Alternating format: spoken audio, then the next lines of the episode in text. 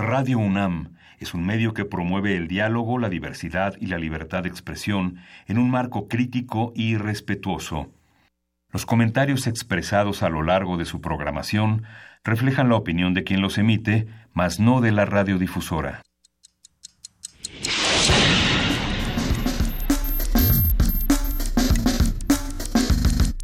Primer movimiento.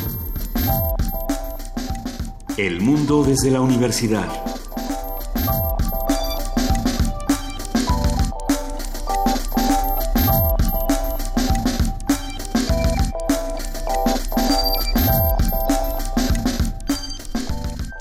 Buenos días, son las 7.07 de la mañana de este viernes 6 de abril y estamos ya en la cabina de primer movimiento en Radio NAM. Juana Inés Deza, buenos días.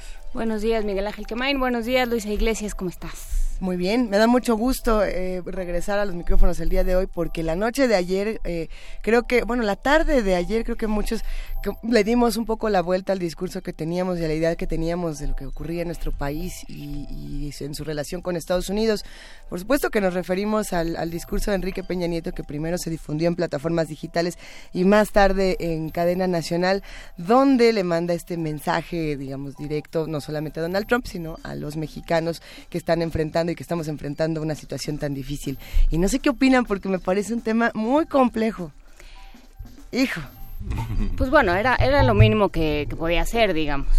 O sea, sí, sí, era lo que había que salir a decir. Yo estuve toda la, tarde después de eso buscando en la revisando la, la, cuenta de Twitter de Donald Trump Así es. a ver en qué momento reaccionaba eh, ya no? la he revisado no no ha reaccionado a las palabras de Peña Nieto o alguien le arrebató su teléfono o ya perdió el teléfono, alguna de algo extraño. Demasiado ribotril para que descansara un poco.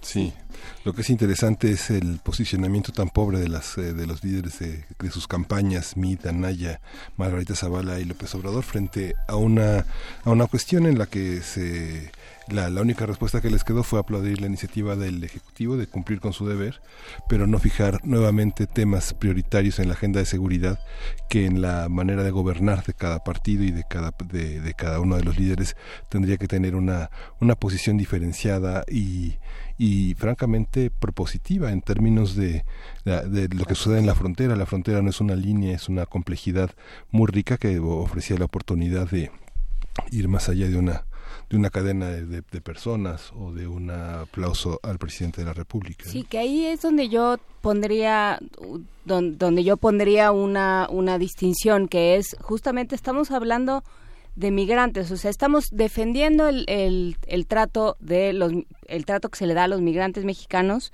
y bueno, pues sí, hay que voltear a ver porque eso esa caravana que ha sido la causante de todo esto, pero que no pero que no es un hecho aislado que, significa muchas cosas y que no va a parar. El flujo de migrantes centroamericanos hacia México y hacia Estados Unidos no va a parar. Entonces, bueno, ¿qué, vamos a hacer? Ayer hablábamos justamente con el, el, doctor José María Ramos del COLEF, creo que fue una conversación interesante, y él eh, lo que hablaba era de una corresponsabilidad regional, o sea, realmente si no lo trabajamos todos a nivel regional con Centroamérica, con eh, desde, desde Norteamérica, con Centroamérica, pues no, no se va a poder hacer nada, digamos. O sea, ahí, ahí está el problema migrante. Ahí están todos los conflictos que trae consigo todas estas situaciones de frontera y va a haber que seguirle dando vueltas, sobre todo al tema de nuestra propia frontera sur, cómo la estamos viviendo y trabajando nosotros. ¿Cuántos días faltan para las elecciones? Poco más, poco más, no, no, poco más de, son, faltan como 83, 84 86, ponle tú, eh, bueno, que falten tan pocos días para que cambiemos, digamos, de, presidente y que hasta este momento aparezca el presidente Enrique Peña Nieto diciendo algo medianamente coherente. Eh, si bien algunos medios dicen, no, hay que quitarle lo importante al mensaje, a mí sí me parece lamentable. Estamos a punto de terminar un sexenio y hasta ahora eh, se está hablando de la dignidad de nuestro país cuando son estos políticos los que le han quitado la misma.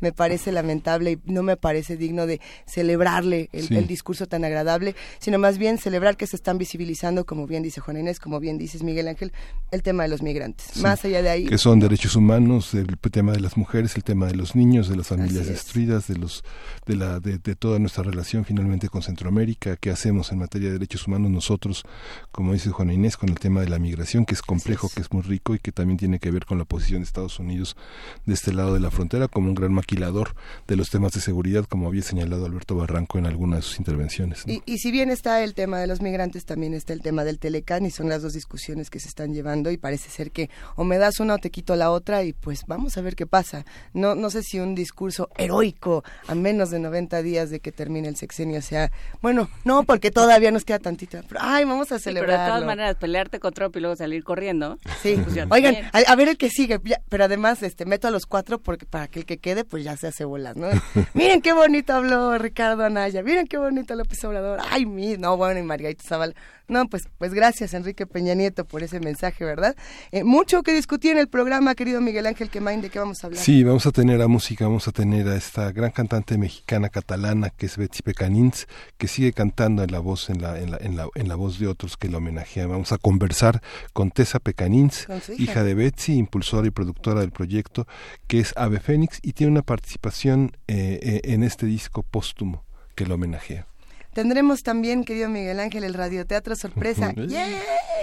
Y a ver de qué va. Va a estar bueno. Va a estar bastante bueno. Tenemos eh, la nota nacional, el balance de la discusión sobre la ley federal, forestal, perdón, comentando con el comentario de Gonzalo Chapela, que ya estuvo con nosotros. Él es profesor de la Universidad Autónoma de Chapingo y coordinador de políticas públicas de la Red Mexicana de Organizaciones Campesinas Forestales. Nosotros nos quedamos hablando un poco de lo que pasaba en nuestro país y su relación con Estados Unidos, pero lo que pasó ayer en los otros países del mundo también, bueno, lo de Puigdemont en Alemania, ese es un tema. Lo de Lula da Silva a mí me parece que esa es otra de las muchas discusiones que tenemos que tener de manera urgente. La decisión contra Lula da Silva y sus implicaciones. Vamos a platicar con el doctor Arturo Oropesa García, investigador del Instituto de Investigaciones Jurídicas, experto en temas globales y de integración regional en América Latina. A ver qué tal se pone. Y te toca la poesía necesaria, Luisa. Sí. Estuviste todo el día ayer preparándola. Justamente. no, eh, la verdad es que sí tengo pensado algo, pero poesía necesaria, pero todavía no lo sé. A ver cómo, a ver cómo lo, acomodamos. Recomendaciones en arroba P Movimiento, diagonal primer movimiento UNAM y el teléfono 55 36 43 39. Y vamos a tener en la mesa del día teatro, el Club de los Cinco. Es una conversación con Víctor Sandoval, que dirige esta obra y la produce, y Miguel Nuche, actor, intérprete de Aldo y Víctor. Vamos a estar con nosotros aquí en la cabina, aprovechando para hablar de teatro. Excelente. Pues vamos a ver qué tal se ponen todas estas conversaciones. Los invitamos a que se queden con nosotros de 7 a 10 de la mañana en el 860 de AM, en el 96.1 de FM y por supuesto a través del canal 120 y del 20.1. Empezamos con música y con música nueva, pero de esa música nueva que vuelve al pasado. No sé si recuerdan a una banda noventera que se llama Eels. ¿Alguien la recuerda? ¿Como anguilas? Ajá. No. Y que tenían una canción muy buena. Bueno, la canción era muy memorable, se llamaba Novocaine for the Soul, porque en el video había un ser que comenzaba a volar de la nada. ¿Nadie, nadie por ahí? ¿Novocaína para el alma? Novocaína para el alma. desperté como con alma de Universal Stereo y te voy a Gracias, Universal. Habrá, habrá quienes, eh, algunos de los que hacen comunidad con nosotros, todavía recuerden este momento del rock alternativo cuando todavía estaban haciendo nuevas propuestas antes de que llegara el indie. Y bueno, Ils regresó con un nuevo disco que está bastante, bastante interesante. El disco se llama The Deconstruction. La deconstrucción, ¿sería Juana Inés o cómo sí? Sí, la, la deconstrucción. Y, y, la canción, el nuevo sencillo que apenas sale es Bone Dry. A ver qué les parece y a ver cómo el rock alternativo vuelve a tomar fuerza o no. Vamos a ver. Venga de ahí.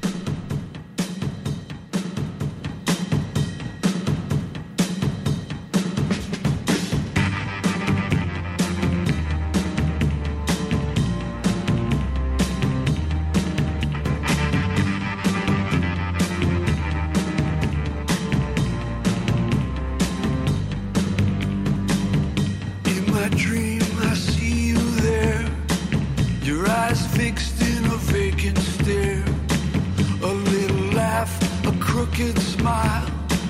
Don't lift a finger while I lay dying. Bone dry. You drank all the blood. My heart is bone dry. Could give you more cause you took all of it. Sha la la. Was a day when I did believe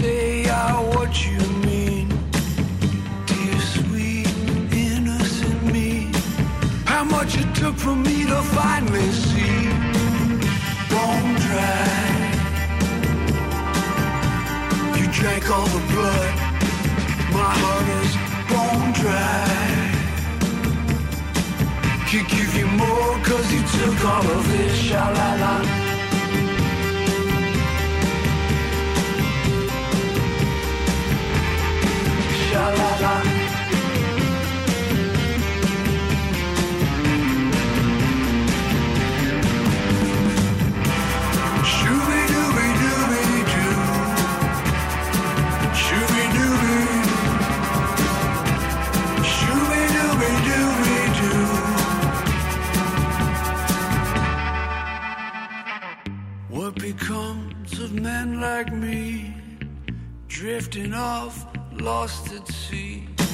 I'll set a fire, look up for it. Looking for me, I'm a pink sunset. Bone dry, sha-la-la. You drank all the blood, my heart is bone dry, sha-la-la. Can't give you more, cause you took all of it, sha-la-la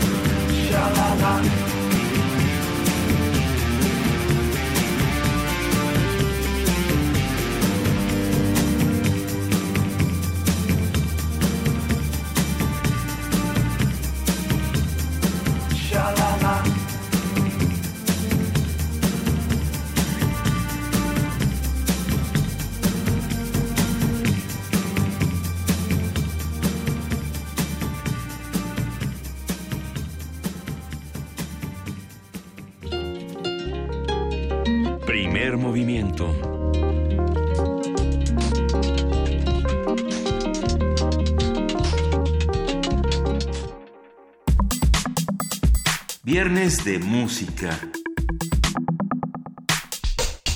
Y antes justamente de, arrancar con, nuestra mesa de arranque, por aquí Diogenito escribió, ¿podrán, sus ¿podrán aguantar sus comentarios de lo dicho por Peña hasta las 8?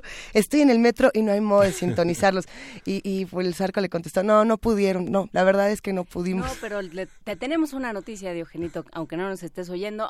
Yo creo que por ahí de las 8 vas a poder escuchar al mismísimo presidente Peña Nieto, porque nos pidieron abrir, bueno, nos pidieron, nos dijeron que tenemos que abrir el espacio para una cadena nacional. Oigan, pues si quieren nos enojamos al rato a las 8 y lo volvemos a decir para los que se quedan con ganas de escuchar lo que acabamos de comentar.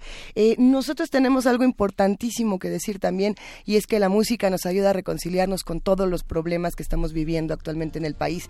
Y por lo mismo, pues escuchando de fondo a The Fénix de Betsy Pecanins, arranquemos, querido Miguel Ángel. Elizabeth Ann Taylor Pecanins, mejor conocida como Betsy Pecanins, fue una cantante, compositora y productora de origen estadounidense que se instaló en México desde 1977 después de haber iniciado su carrera en los escenarios en Barcelona, España. La artista falleció el 13 de diciembre de 2016, dejando 14 producciones discográficas y numerosas participaciones al lado de otros músicos. Entre sus últimas apariciones en vivo sobresalen los conciertos realizados durante 2015 y 2016 en el Teatro de la Ciudad de Esperanza Iris para presentar Ave Phoenix, un espectáculo musical que, según sus propias palabras, representaba renacer en medio de las cenizas y demostrar una vez más la fuerza de su espíritu creativo. Tras su muerte, la grabación del disco Ave Phoenix quedó pendiente hasta que la banda de músicos que la acompañó a lo largo de más de 25 años de carrera artística decidió unir esfuerzos para llevar a un buen puerto el gran sueño de Betsy Pecanins.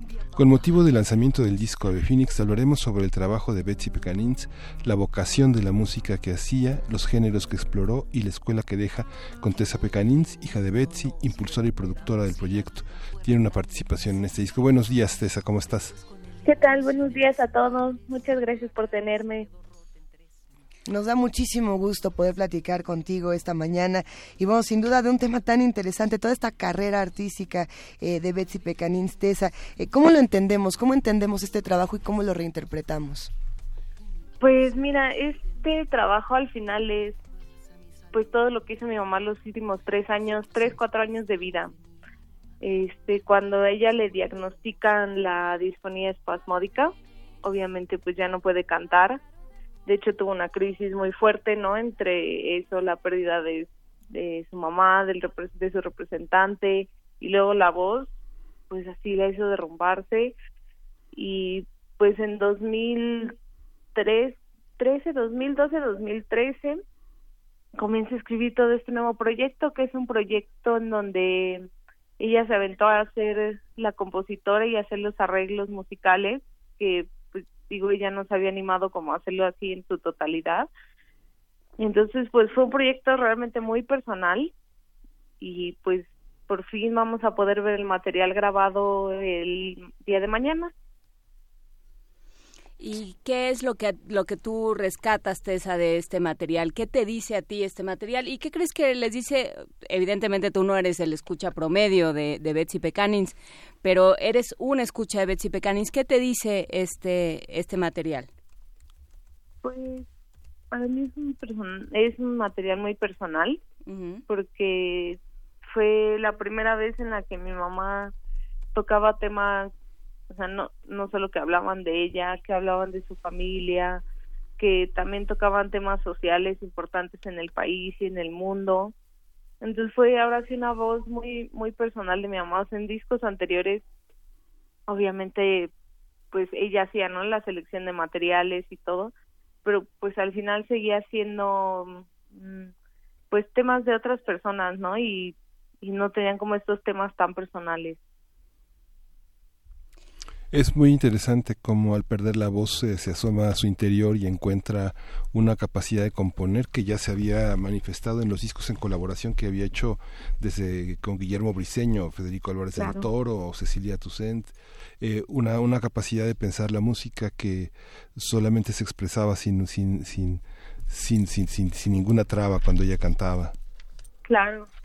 Esta, esta contribución musical de alguien que viene fundamentalmente del blues. Eh, ¿Cómo se inserta este disco en, en la composición contemporánea mexicana? ¿Qué, qué le dice a los, a los, a los cantantes contemporáneos? Tenemos todo un conjunto de personas de su generación que, o que cantaron muy cerca de ella, eh, desde, los, desde el norte, desde Tijuana, desde Javier Batis hasta yo tendría que incluir también a Carlos Santana en este, en este, en este concierto de la música mexicana que representa toda una generación de los últimos 30 años de producción mexicana. ¿Cómo se inserta? ¿Cómo, ¿Cómo lo ves? ¿Cómo lo ven los propios artistas que la rodearon, que la acompañaron en los grandes conciertos, eh, en las grandes aventuras creativas discográficas? No, pues, digo, mi mamá siempre tuvo, siempre se cobijó de gente muy bueno, de grandes compositores y grandes músicos, ¿no? Tenemos el ejemplo de mm, Rafa Mendoza, ¿no? Un increíble trovador mexicano. Eh, Frino, que es un es un decimero. Él, él no tiene mucho en la en el ámbito musical, pero la verdad es que ha tenido un impacto muy grande en cuestiones sociales. Este, quien más Jaime López, que también wow tiene una carrera increíble. Eh, Cecilia Toussaint, eh, Jaramar, todos ellos van a formar parte de este evento el día de mañana.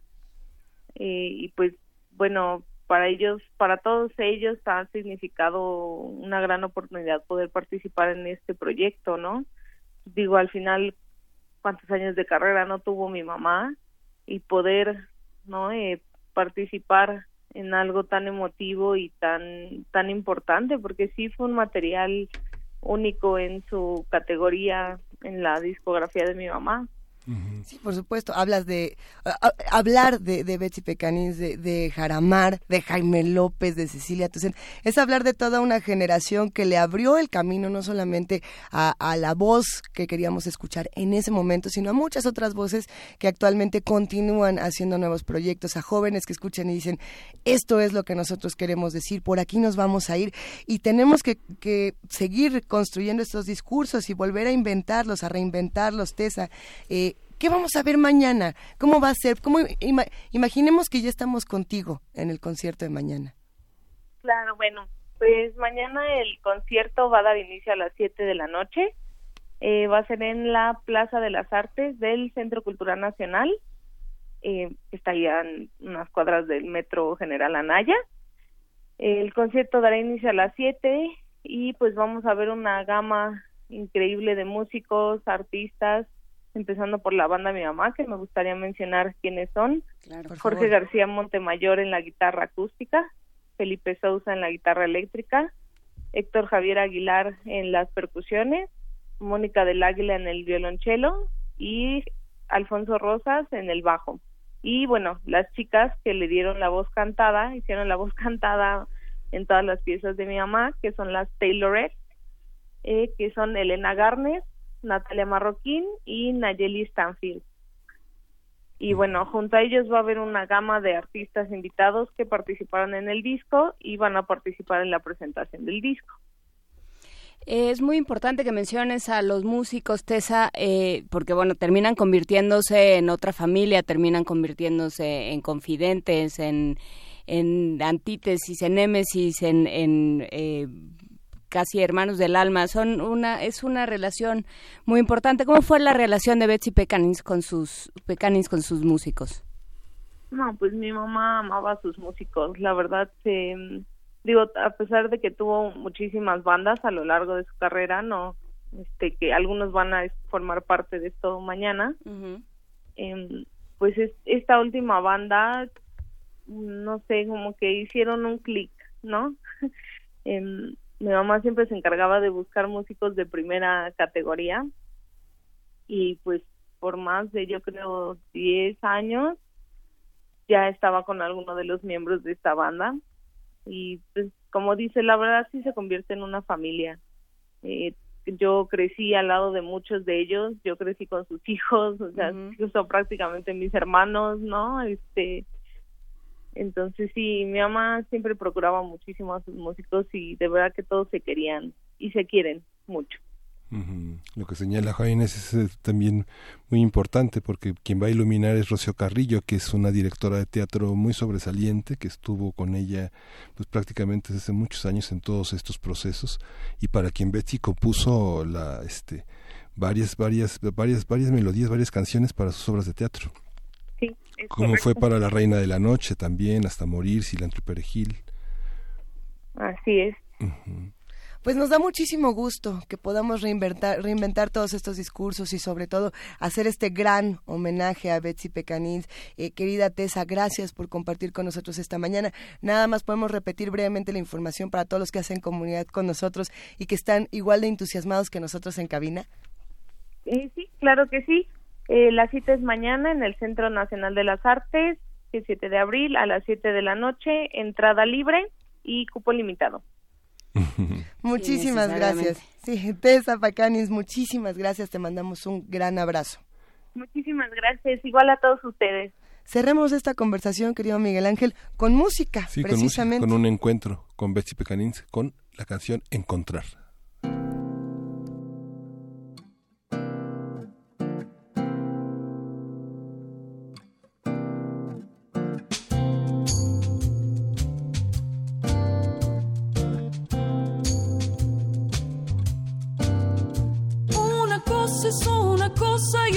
Es otra más. La cuestión es emigrar por gusto o desencanto. Una cosa es una cosa y otra cosa es otra más. Por amor o por espanto es encontrar.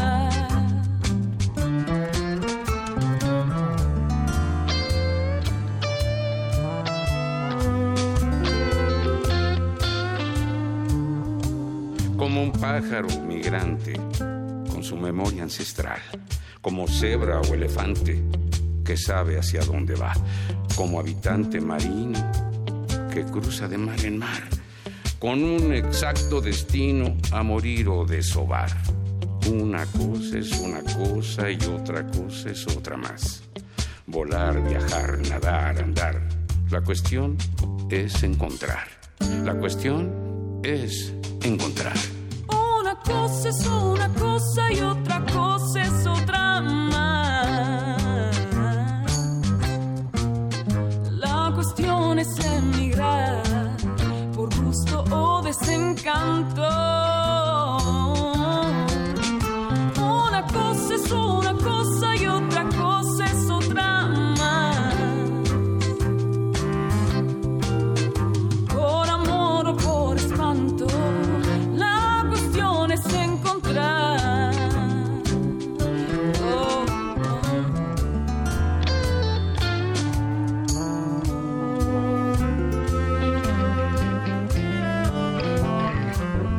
Humanos que cruzan los ríos, desiertos y selvas buscando comida, buscando trabajo, buscando la vida. Encuentran el crimen, los traumas, los líos.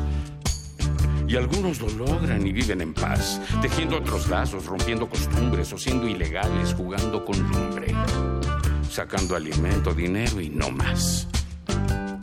Una cosa es una cosa y otra cosa es otra más.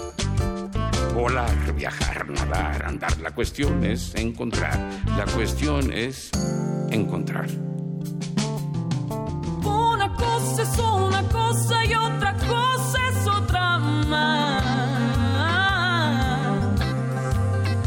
La cuestión es emigrar por gusto o desencanto.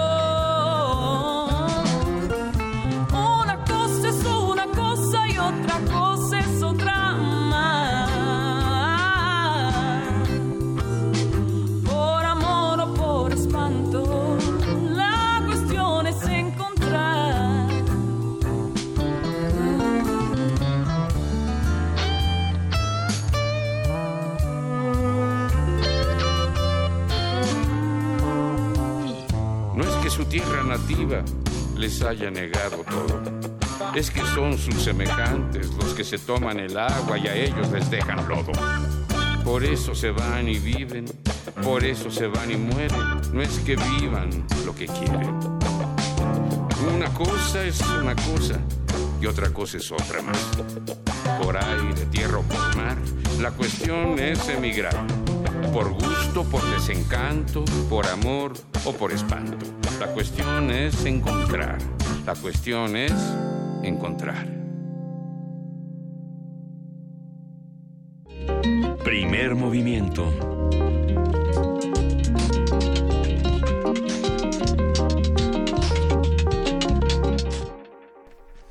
Y entonces Miguel Ángel Quemain estaba hablando de la Gaceta y del genoma indígena de los mexicanos. Sí, ¿O pero, antes, antes tengo que decir que faltan 85 días y 23 horas para el primero de julio. Ah, no hombre, pues muchas gracias por recordarme. Nomás alimentas mi, mi llama interior, Miguel Pues tú preguntaste cuánto faltaba, pues 85 días. Habrá que tener, ¿es un cronómetro o qué? ¿De dónde sacas estos minutos así? De la página del INE, es con la que habla el INE. Que Es por su cuenta regresiva. Por cierto, ayer el INE anunció, eh, ¿se acuerdan que estuvimos discutiendo aquí con, eh, con Rubén Álvarez, que es el encargado de comunicación social del INE, eh, qué iban a hacer con los, con los, eh, con, iba a decir los debates, los debates, sí, justamente. Ajá. ¿Qué, van, ¿Qué va a pasar con los debates? Ya se anunció que el primero va a tener, que van a ser distintos formatos.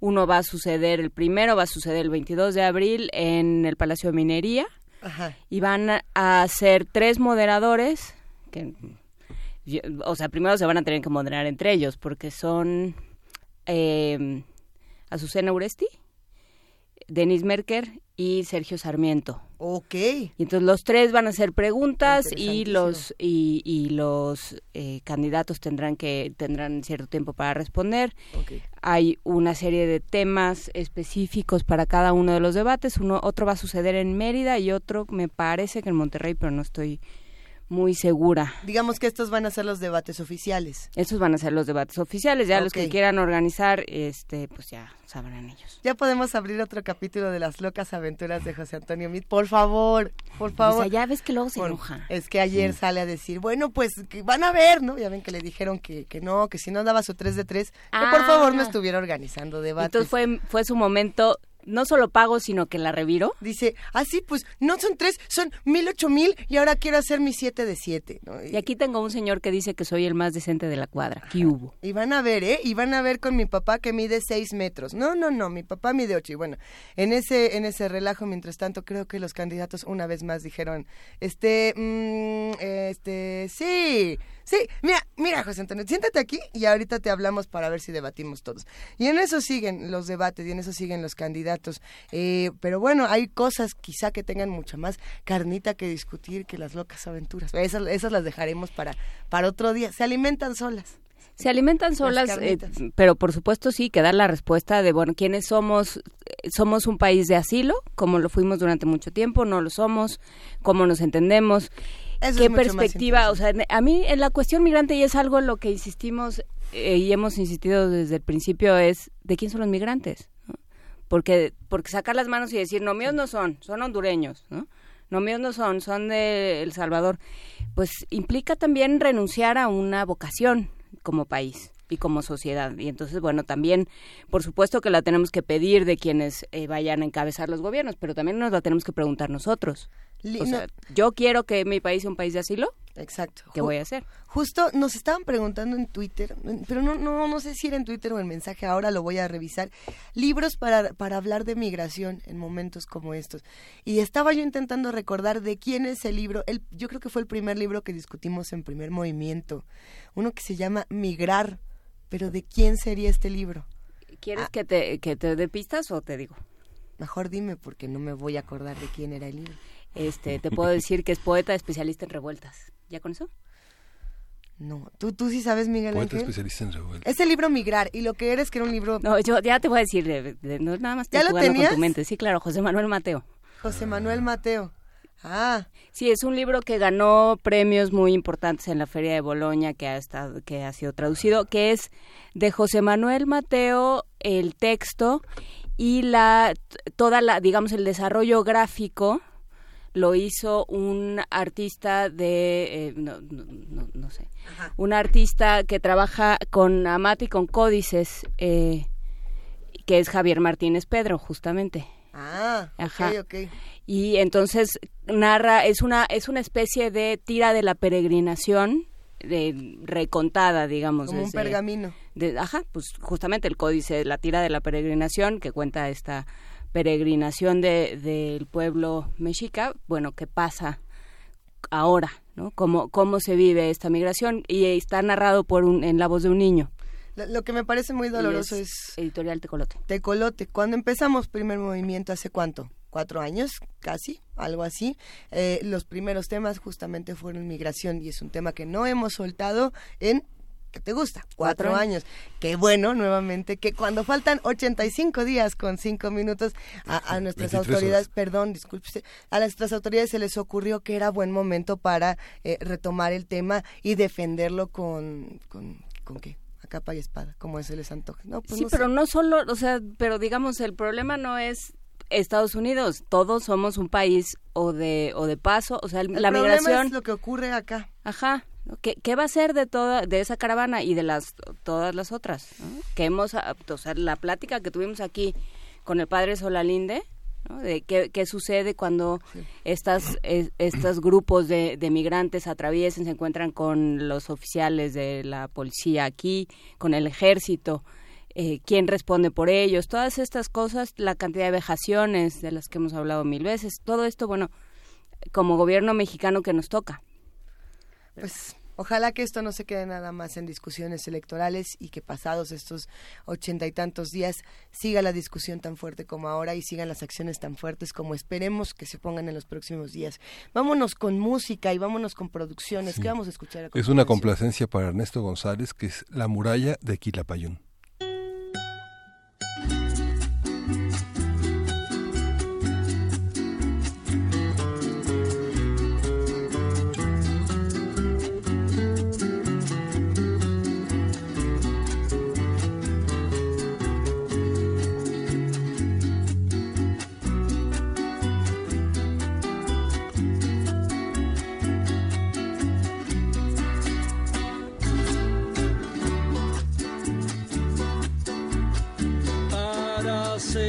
star.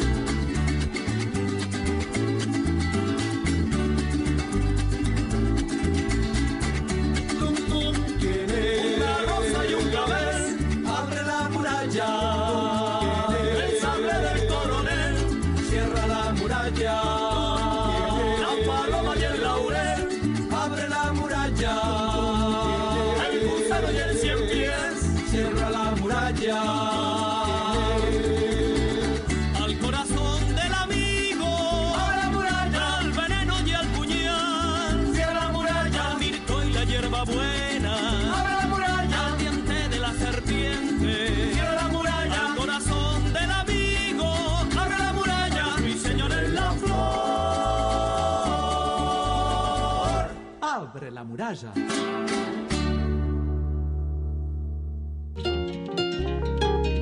Primer movimiento.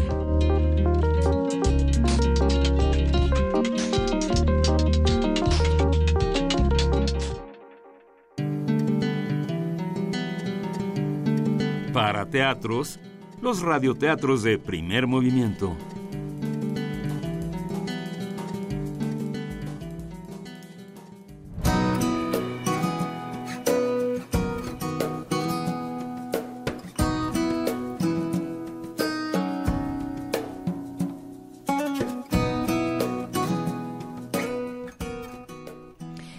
vaya apetito tiene el zorrito, de Claudia Rueda, publicado por Cerrés.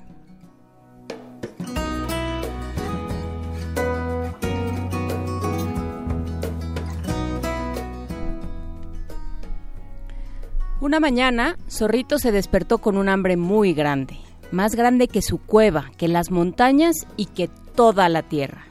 Así que decidió prepararse una tortilla tan grande como su hambre y salió a buscar unos huevos para prepararla. Encontró uno en un pantano. Halló dos más dentro del lodo. Y otros tres más en el montecito. En la arena encontró uno más.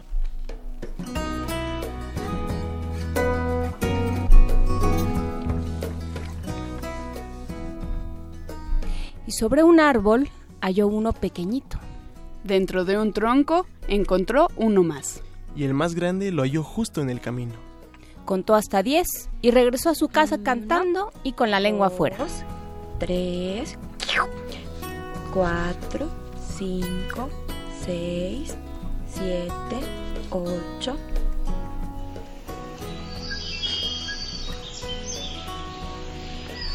Se alistó para preparar la deliciosa tortilla grande como su hambre, y todo para él solito.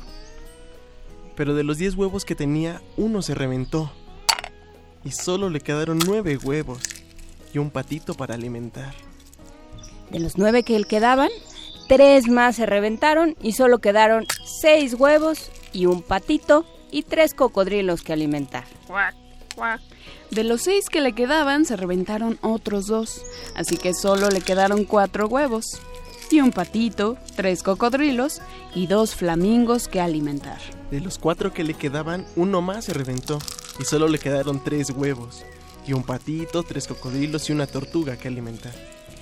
De los tres que quedaron, otro más se reventó y al zorrito solo le quedaron dos huevos y un patito, tres cocodrilos, dos flamingos, una, una tortuga y un colibrí que alimentar. De los dos que le quedaron, uno más se reventó y el zorrito solo se quedó con un huevo. Un patito y un patito, tres cocodrilos, dos flamingos, una tortuga, un colibrí y un búho que alimentar.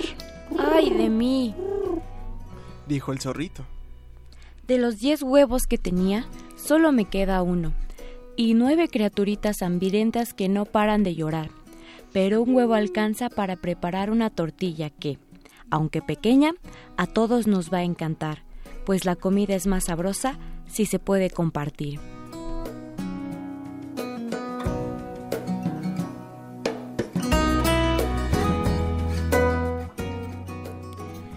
Vaya apetito tiene el zorrito, de Claudia Rueda, publicado por Cerres.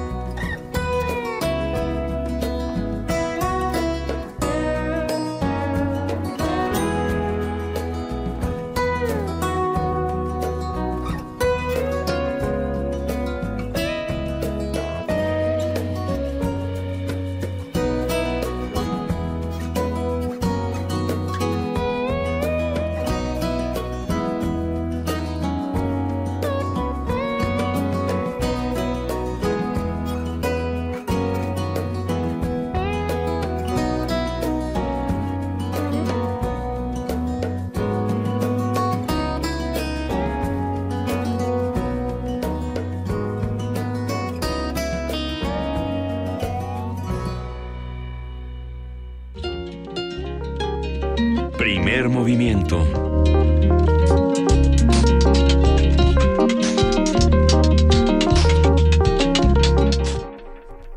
Ay, es que iba, no. ¿Qué ibas a decir, Juana Inés? Este, no, que cuando ensayamos que, cuando ensayamos eh, ayer este radioteatro hubo un personaje de esta producción que dijo, ¿y por qué no se comían los animalitos? pues, ¿Quién dijo eso? No, pues ya ves. A ver, déjame voltear. No, no Me lo sé adivina. todavía. Ya, ya adiviné, pero no lo vamos a decir. Ya viste a Cruella de Vil ahí. tenemos muchas cosas que platicar en este programa y por supuesto tenemos la Gaceta de la UNAM en nuestras manos. Ahora sí, querido Miguel Ángel. Sí, bueno, hay una hay un trabajo que se publica resultado de la investigación de Alejandro García Rubio del Instituto de Biotecnología de la UNAM, que fueron cinco años de investigación invertidos para este, y 30 especialistas que secuenciaron e interpretaron la información obtenida de 15 individuos, 12 indígenas y 3 mestizos, sobre el genoma eh, indígena de mexicanos que se ha publicado ahora en Nature Communications, está este gran espacio de en Estados Unidos que ya está en línea, que lo pueden buscar, Nature Communications, y van a encontrar eh, una, una serie de datos muy, muy ricos porque es la posibilidad de encontrar eh, un, un grupo un grupo eh, indígena que refleja, por ejemplo, el, ca- el caso de los nahuas, que son resultado de una primera inmigración y que la etiqueta sobre náhuatl es pertinente en, en, en este gran sentido, excepto en los nahuas de Morelos y Guerrero, que son realmente resultado de una gran complejidad cultural que los etiqueta bajo esa lengua y bajo esas características. Pero lo mismo pasa con los grupos del norte, del centro y del sur del país que eh, obligará esta reinterpretación del genoma a reclasificar gran parte de los grupos indígenas que tienen su origen, su lengua y los resultados de esta investigación en la primera migración que atravesaron eh, el estrecho de Bering y uno de los resultados más importantes de ese estudio es confirmar que los indígenas de México presentan una uniformidad genética porque son resultado de esta que son producto de una sola migración y que está conformada por muy pocos individuos que dan origen a todo una a todo un territorio que es el territorio en el que vivimos hoy. Eh, es fundamental echarle un vistazo. La verdad es que sí está interesantísimo lo que se está lo que se está trabajando desde aquí. Eh, algunos se preguntarán, bueno, ¿y para qué nos sirve entender eh, estos estudios del genoma? ¿no?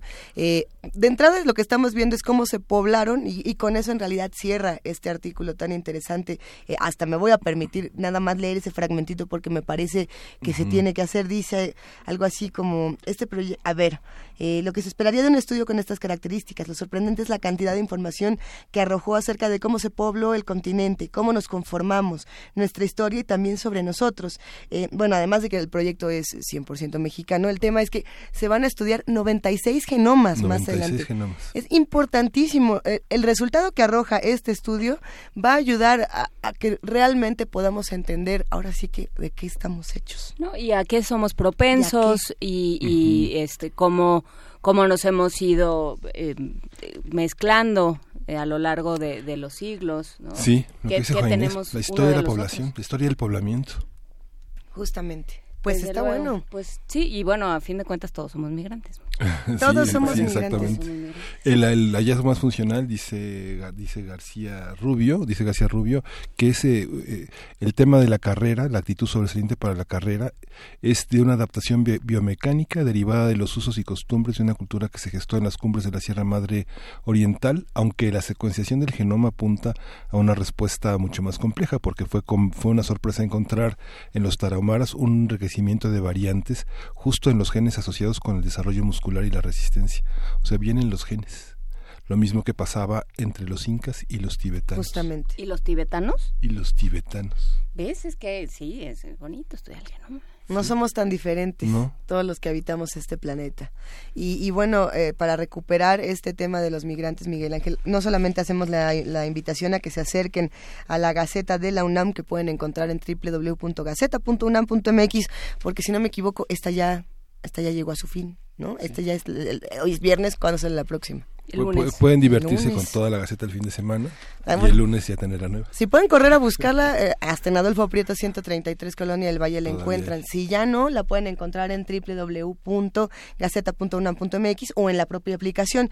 Pero bueno, justo hacemos esa invitación a que se acerquen a la Gaceta, ya que recordemos a los migrantes de todo el mundo, no solamente a los de nuestro país, con otras publicaciones. Por ejemplo, eh, lo decíamos fuera del aire, hoy se cumplen 75 años de la publicación del Principito. El migrante interplanetario? El migrante interplanetario, el niño migrante interplanetario.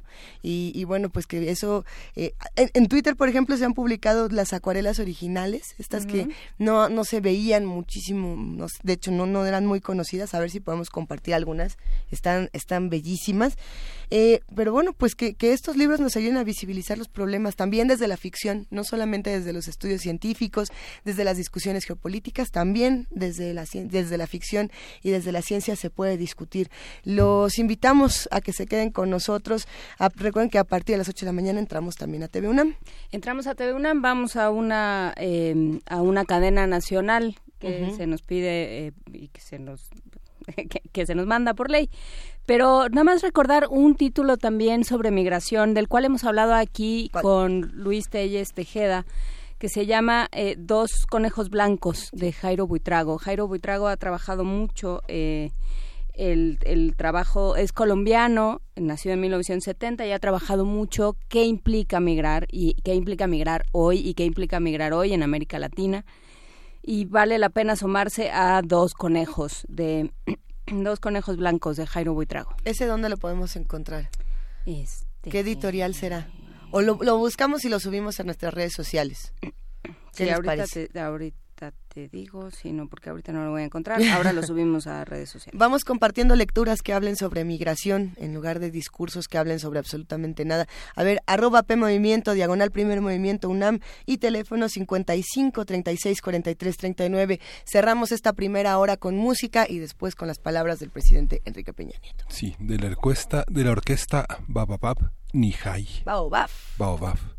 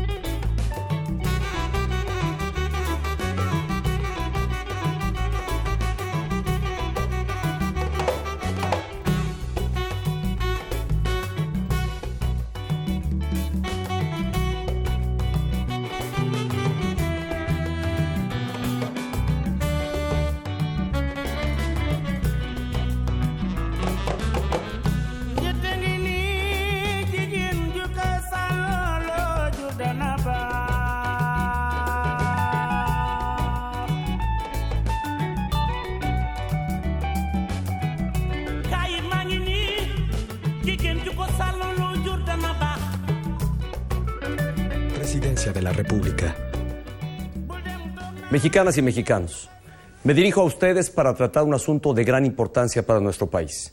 Me refiero a los acontecimientos recientes que afectan la relación entre México y los Estados Unidos. Hace poco más de un año, como responsable de dirigir la política exterior del país, establecí dos principios fundamentales que habrían de guiar nuestra relación con la administración del presidente Donald Trump. Primero, salvaguardar ante todo el interés nacional, nuestra soberanía y la dignidad de los mexicanos. Y segundo, mantener una visión constructiva y abierta que nos permitiera superar diferencias, enfrentar retos comunes y alcanzar acuerdos. Hemos sido congruentes con esta visión. Los esfuerzos del Gobierno de México se han dirigido a construir una relación institucional de respeto mutuo y beneficio para ambas naciones. Por eso hemos avanzado en las negociaciones para modernizar el Tratado de Libre Comercio de América del Norte, con el objetivo de mejorar la competitividad de la región y crear en ella más y mejores empleos. También hemos profundizado esfuerzos para combatir el crimen organizado transnacional que tanto afecta a nuestras comunidades. En ningún momento hemos escatimado nuestra cooperación porque somos conscientes de la responsabilidad compartida que implica esta importante labor. Y por supuesto, hemos defendido todos los días los derechos de los mexicanos en Estados Unidos, siempre con respeto al marco legal de ese país vecino. La relación bilateral conlleva enormes oportunidades que ambas naciones debemos aprovechar. Se trata de una relación intensa y dinámica, que naturalmente también nos presenta retos. Pero estos desafíos nunca justificarán actitudes amenazantes o faltas de respeto entre nuestros países. Los mexicanos podemos tener diferencias entre nosotros, y más aún en tiempos de elecciones, pero estaremos siempre unidos en la defensa de la dignidad y la soberanía de nuestro país. Por ello, ante los últimos acontecimientos, el Senado de la República de manera unánime condenó ayer las expresiones ofensivas e infundadas sobre los mexicanos y demandó el trato de respeto que exige una relación entre países vecinos, socios y aliados. A este pronunciamiento del Poder Legislativo se suman los candidatos a la presidencia de la República. Independientemente de sus naturales diferencias, todos coincidieron en rechazar medidas contrarias a una buena vecindad. Como dijo Ricardo Anaya, este es un momento de unidad nacional, no es un tema de campañas, es un tema de país. Andrés Manuel López Obrador apuntó que necesitamos una relación de amistad y cooperación para el desarrollo, no el uso de la fuerza, no muros, no apostar a una mala vecindad. José Antonio Miz señaló que es momento para que todos nos unamos en la defensa de la soberanía y la dignidad de la nación. Y Margarita Zavala, a la hora de defender la dignidad nacional, todos hablamos con una sola voz y exigimos respeto. Como presidente de todos los mexicanos, coincido con estas expresiones. México es una nación grande y fuerte. Somos una nación orgullosa de su gran historia y cultura, de su presente dinámico y de un brillante futuro. Somos un país vibrante, innovador y lleno de talento. Somos una nación generosa y con un gran corazón. Pero sobre todo, somos una nación soberana, con valores y con principios. Y aquí estamos, 125 millones de mexicanos muy orgullosos de todo lo que somos.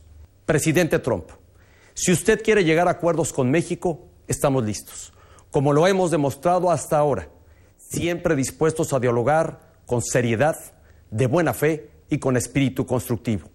Si sus recientes declaraciones derivan de una frustración por asuntos de política interna, de sus leyes o de su Congreso, diríjase a ellos, no a los mexicanos. No vamos a permitir que la retórica negativa defina nuestras acciones. Solo actuaremos en el mejor interés de los mexicanos. Evocando las palabras de un gran presidente de los Estados Unidos de América, no tendremos miedo a negociar, pero nunca vamos a negociar con miedo. Estamos convencidos de que poniéndonos de acuerdo como amigos, socios y buenos vecinos, a ambos países nos va a ir mucho mejor que confrontándonos. Estamos listos para negociar, sí, pero siempre partiendo de la base del respeto mutuo. Hay algo que a todos, absolutamente a todos los mexicanos, nos une y nos convoca. La certeza de que nada, ni nadie, está por encima de la dignidad de México. Presidencia de la República.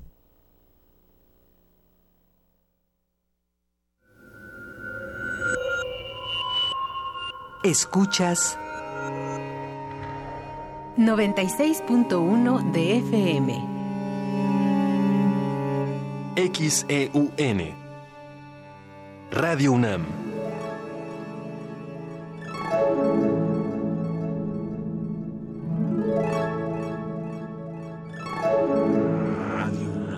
Experiencia Sonora.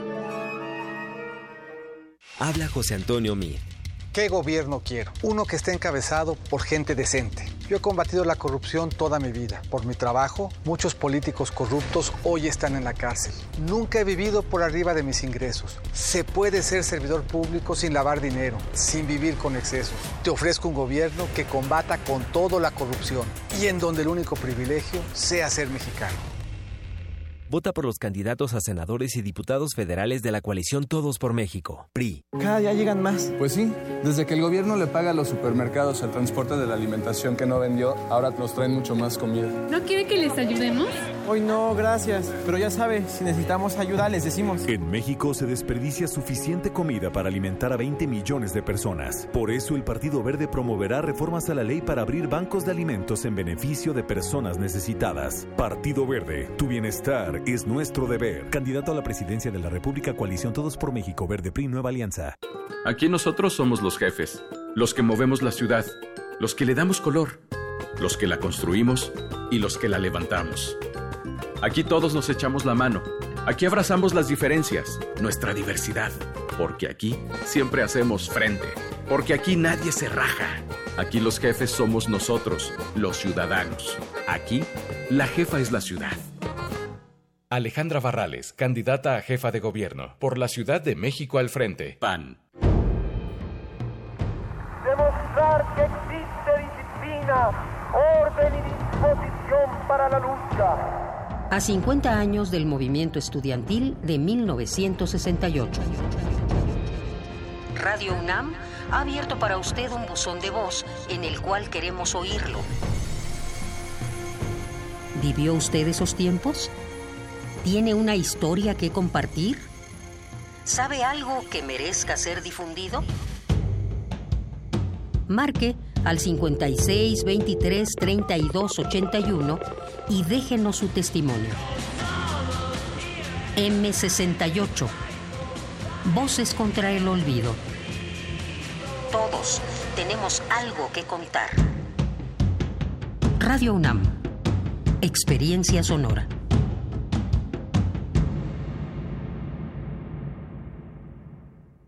En la última encuesta Origen Destino se ve reflejada la complejidad de casi 35 millones de viajes diarios. Me rehúso a pensar que con ocurrencias se mejorará la movilidad. Es cuestión de capacidad y de honestidad. Cambiemos la ecuación. Nos urge un sistema inteligente de planeación y operación de la movilidad que disminuya los tiempos de traslado, la contaminación y que esté sustentado en las personas. Claudia Sheinbaum, candidata a jefa de gobierno de la Ciudad de México. Innovación y esperanza. Morena. Habla Ricardo Anaya, candidato de la coalición por México al frente. De que México tiene que cambiar, nadie tiene duda. El PRI ya se va. La pregunta es qué tipo de cambio quieres. ¿El de Andrés Manuel? A mi parecer con una visión ya anticuada de México y del mundo. ¿O el del frente? Con una nueva manera de gobernar y un verdadero plan que utilice todos los recursos y las tecnologías para resolver nuestros problemas hoy y llevar a México a un futuro mejor. PRD. Habla Ricardo Anaya, candidato de la coalición por México al frente. De que México tiene que cambiar, nadie tiene duda. El PRI ya se va. La pregunta es qué tipo de cambio quieres. ¿El de Andrés Manuel? A mi parecer con una visión ya anticuada de México y del mundo. ¿O el del frente? Con una nueva manera de gobernar y un verdadero plan que utilice todos los recursos y las tecnologías para resolver nuestros problemas hoy y llevar a México a un futuro mejor. Movimiento Ciudadano.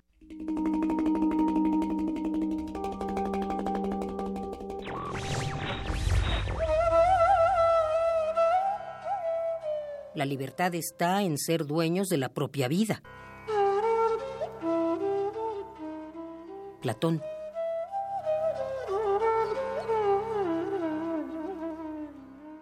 Radio UNAM. Búscanos en redes sociales, en Facebook como Primer Movimiento UNAM y en Twitter como P Movimiento o escríbenos un correo a primermovimientounam@gmail.com. Hagamos comunidad. Son en este momento las 8 de la mañana con 11 minutos. Estamos en este viernes 6 de abril discutiendo un poco fuera del aire de lo que, por supuesto, acabamos de escuchar en el 96.1 FM, en el 860 de AM y en cualquier frecuencia que usted haya estado escuchando a las 8 de la mañana, que era la voz del presidente Enrique Peña Nieto con este discurso que apareció en plataformas digitales ayer como a las 5 de la tarde y más tarde en cadena nacional a las 9 de la noche ahí estamos. Sí, eh, solamente resaltar esto que decíamos para que para que Diogenito que ya salió del metro no tenga problema y no se sienta excluido porque hablamos del tema sin que él nos pudiera escuchar. Eh, sí hay que decir que nuestro comentario ha sido pues poco y tarde, ¿no? Eh, poco y tarde esta respuesta. Y por supuesto lo que sigue faltando en esa respuesta y en la respuesta de la Cancillería y de nuestro y del secretario de Gobernación y de todas nuestras autoridades al interior del país es perfecto. Y como un ejemplo de que nosotros somos un país de asilo lo seguimos siendo y de que eh, de que hay otra forma de, eh, de entender, de trabajar, de negociar la migración, vamos a eh, hacer tal o cual o qué otra medida para trabajar con Centroamérica y sus problemas migratorios. Por supuesto que esta respuesta del presidente Enrique Peña Nieto al presidente de los Estados Unidos, Donald Trump, apareció en las primeras planas de todos los periódicos del país. Es interesante por, ahí las fotos de Trump despeinado, la discusión de, de por qué dijo lo que dijo, que si la Guardia que si la Guardia Nacional en la frontera, que si no, que si la respuesta. E independientemente de ello, según el conteo, querido Miguel Ángel Quemán, ¿cuántas horas faltan faltan para, cuántos días y cuántas horas faltan para que ya sea primero de julio? Faltan 85 horas con 22, con 22 minutos. Con 22 minutos. 85 días. Con 22. Con 22 horas. Ah, bueno. Y entonces ya aparece entonces, una vez más, Enrique Peñanito sale a decir, miren cómo soy un héroe y voy a decir este mensaje inspiracional. Pues, poco y tarde, como dice Juan Inés, pero además lamentable que en este momento quiera hablar de dignidad cuando es él y su gabinete quien se ha encargado de quitarle la, dignidad al país. Y la cuestión de campaña, digamos, es un discurso este, absolutamente de campaña, en sentido en el que pues parece, parece que no, porque cita a los, cita a los eh, precandidatos a la presidencia de la República, cuando hay una infinidad de libros, como hemos venido diciendo desde el principio en primer movimiento, de investigadores, de, de universidades de colegios que lo han señalado. No es un tema de candidatos, es un tema de discusión nacional y de enfrentar una política así. Pero bueno, decíamos a las 7 de la mañana que igual y dijo los nombres de los candidatos así como, porque el que quede se pelea, ¿eh? Yo ya me voy, adiós amigos, bye. Y la visión psicológica de un, de un, de un, este, de un, de un mandatario del otro país que parece que tiene exabruptos, cuando en realidad es una política de Estado que representa a la derecha más conservadora desde el siglo XIX hasta nuestros días. ¿no? Sí, es muy interesante ver lo que sucedió en redes, ¿no? Ayer eh, nos enviaba R. Guillermo nos enviaba un, un tuit de Morgan Freeman, ¿no? Diciendo, eh, yo a título personal y de todo mi país quiero pedir quiero pedirle perdón a los mexicanos. Y es muy interesante los comentarios que se suscitan a, partir de ese tuit. Hay alguien en California que le dice, eh, usted no sabe lo que es porque aquí vivimos a la migración de manera horrible y es tremendo y tal. Y entonces es muy interesante esa discusión. Así es. O sea, va, va hay que generar discusiones y si esto va a ayudar para eso, bueno, pues también bienvenido. Pero por lo pronto nos vamos a la nota nacional. Gracias a nuestros amigos de Radio UNAM, bienvenidos a todos los amigos de TV UNAM, seguimos con ustedes. Primer movimiento.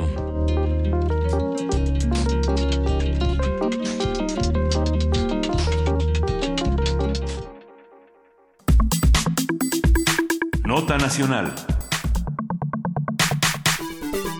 El pasado 7 de marzo fue aprobado en la Cámara de Diputados el proyecto de decreto que expide la nueva Ley General de Desarrollo Forestal Sustentable, con la cual los órganos civiles que vigilaban la política forestal en México solo serán órganos de consulta y perderán toda función de supervisión y capacidad de veto. Esta reforma también elimina la función de vigilar el uso de los recursos del Fondo Mexicano Forestal, que antes tenían los sectores civil y productivo. El manejo de fondo quedará ahora exclusivamente en manos del gobierno federal.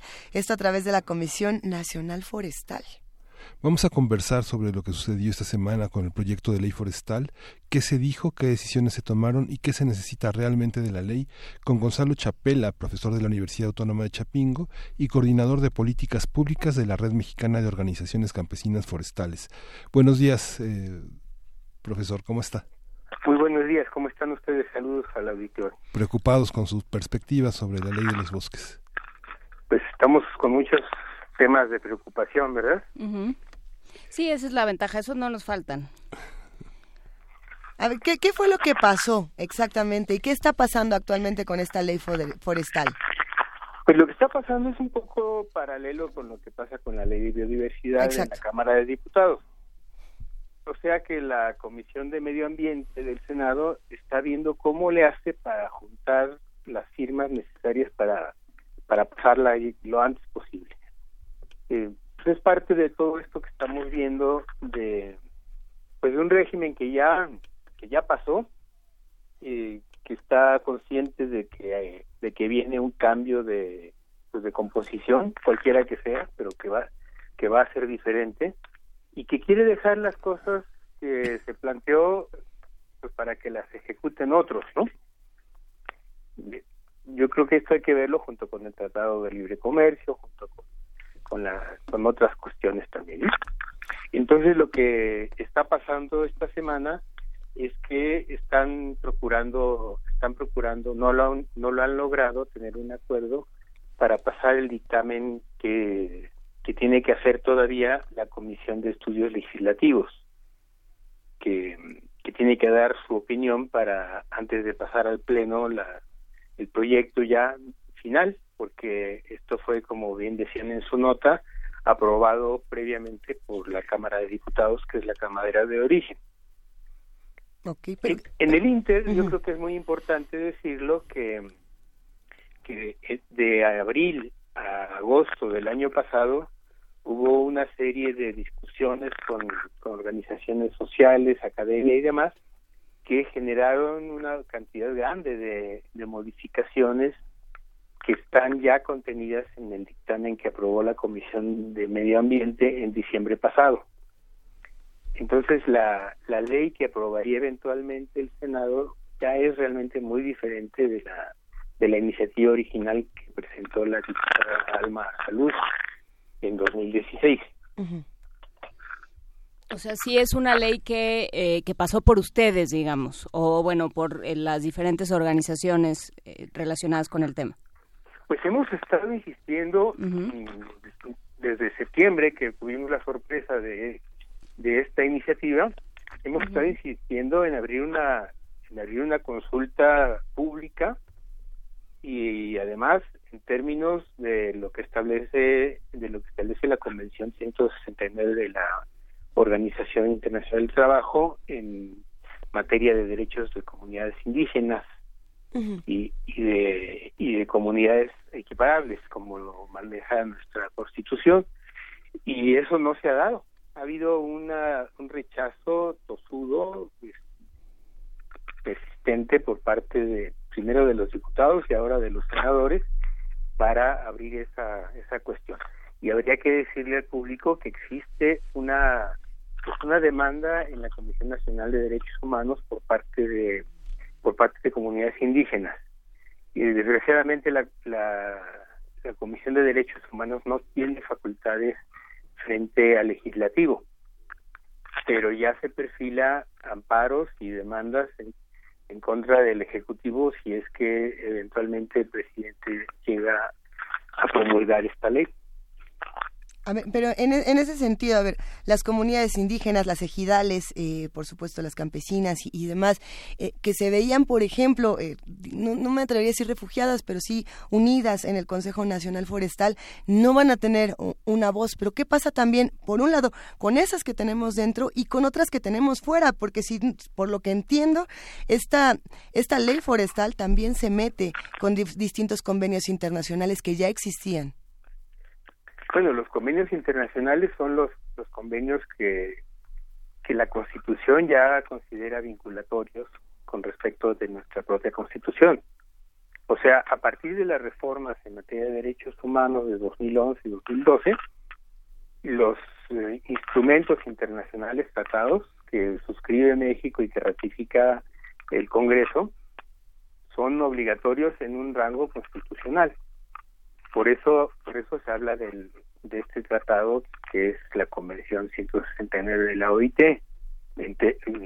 Pues por lo menos para esta cuestión de del que mencionaban ustedes en su nota sobre el Consejo Nacional Forestal, que efectivamente eh, efectivamente, eh, de cómo está en la ley de 2003, que es la que está vigente, a como lo plantea la, la el dictamen que quieren que quieren aprobar, y hay una, un rasurado, pudiéramos decir, de, de dos cuestiones. Uno son las facultades de vigilancia y supervisión, y la otra también es la obligación que tiene la autoridad de pasar por el Consejo Nacional Forestal la, eh, los cambios en, políticas públicas. Estábamos, estaríamos pensando en el presupuesto, las reglas de operación de los programas, y cuestiones normativas y, cosas de esa naturaleza. Eso en el nivel regional también tiene un efecto muy importante porque ahí es donde se donde se ejecuta la ley, donde se donde se gestiona toda la toda la cuestión de, del manejo forestal, las autorizaciones y demás. Y entonces tenemos una repercusión también que puede ser hasta más importante en el ámbito local. Eso, desde nuestro punto de vista, es una regresión en materia del derecho humano a la participación plena y efectiva. Ese es un derecho de las comunidades indígenas que está, está establecido. Pero esta ley no lo considera. Justamente se quedaron todos los actores eh, académicos, sociales y, involucrados en el tema fuera de la capacidad de supervisión y capacidad de veto, que es algo que además eh, permite eh, tener no tener ninguna posibilidad de no no como dicen vulgarmente dientes o, tijeras para para actuar, sino tener una posibilidad de, manejar el presupuesto. Exactamente, pues no de manejarlo, pero sí de, de vigilarlo eh, por ejemplo, uno de los uno de los temas que están que están pendientes también y que no no hay acuerdo es eh, la obligación o la el establecer dentro de la propia ley un programa de manejo forestal comunitario. Sabemos que la mayoría de las tierras forestales son de comunidades y ejidos, por eso es importante. Y, y de esos eh, de esas modificaciones que tiene el dictamen, muchas de ellas van orientadas a poner eh, a poner como prioridad y como un objeto de, del interés de la ley el promover el promover el manejo forestal comunitario que quiere decir que las comunidades se apropien de sus recursos que los trabajen de manera técnica de manera sustentable y que se beneficien de esos de esos recursos. Entonces el que no exista un programa eh, específico para estos propósitos es una contradicción dentro de la propia ley, la deja en una situación de incongruencia, mientras que programas como el de plantaciones, como el de reforestación, tienen específicamente señalado en la ley eh, ese lugar. Como los funcionarios no pueden hacer más que lo, ley, lo que la ley les obliga, en, los, en la práctica esta ausencia significa que no podría haber un programa de manejo comunitario. Entonces esto es también bastante grave y, es un y es un reclamo de las de las comunidades y los ejidos porque actualmente solamente alrededor de un 13% del presupuesto se destina al fomento del, manejo comunitario y el resto pues va para otros destinos. Entonces no se trata de más presupuesto como dice Hacienda, se trata de una diferente una diferente distribución del presupuesto. Gonzalo Chapela, platicamos eh, durante la, eh, me parece que el miércoles de la semana pasada, sobre por qué era importante que las comunidades eh, hicieran suyos los, las, los territorios en los que viven, realmente pudieran pudieran este, vivir de ellos, pudieran producir, pudieran este, explotarlos de manera racional y sustentable. ¿Qué, ¿Qué se pierde cuando se les quita a las comunidades esta posibilidad? Bueno, yo creo que en primer lugar habría que decir que es una injusticia, porque son comunidades que viven en situaciones de aislamiento y de pobreza extrema, ¿no? O sea, hay una coincidencia entre las áreas forestales y las áreas y las áreas de, de, peores condiciones en términos de desarrollo humano. Y además de eso, también hay una concentración de la violencia y el crimen organizado. Entonces, todo esto eh, se combate pues con que la gente con que la gente tenga tenga beneficios del manejo sustentable de sus recursos pero adicionalmente con esto tenemos la experiencia en México, que es un ejemplo mundial, que se conoce mucho más en otros países que aquí. Tenemos una experiencia de cómo las comunidades cuando se ponen a manejar sus recursos y cuando les dan beneficio los recursos y cuando empiezan a transformar en productos ya manufacturados que, que dejan que dejan valor agregado en las regiones. Entonces son los custodios más eficaces eh, pues yo me atrevería a decir más eficaces que las áreas protegidas. En las áreas protegidas pues hay un decreto que prohíbe cosas pero en pero en las áreas bajo manejo bajo manejo comunitario hay una vigilancia cotidiana en contra de incendios y de plagas, hay, hay un tratamiento técnico de, del, monte para que se reproduzca, hay una mayor captación de, carbono para cuestiones de gases de efecto invernadero y calentamiento global, y hay un cuidado de la, de la biodiversidad. Además, en la mayoría de las áreas, estamos hablando del 25% de las áreas bajo manejo de las comunidades, están eh, prácticamente como áreas protegidas. Son zonas que, la, que las propias comunidades dejan sin, sin intervención por cuidar las fuentes de agua o porque de repente están en situaciones muy escabrosas, muy, muy, muy difíciles de acceder.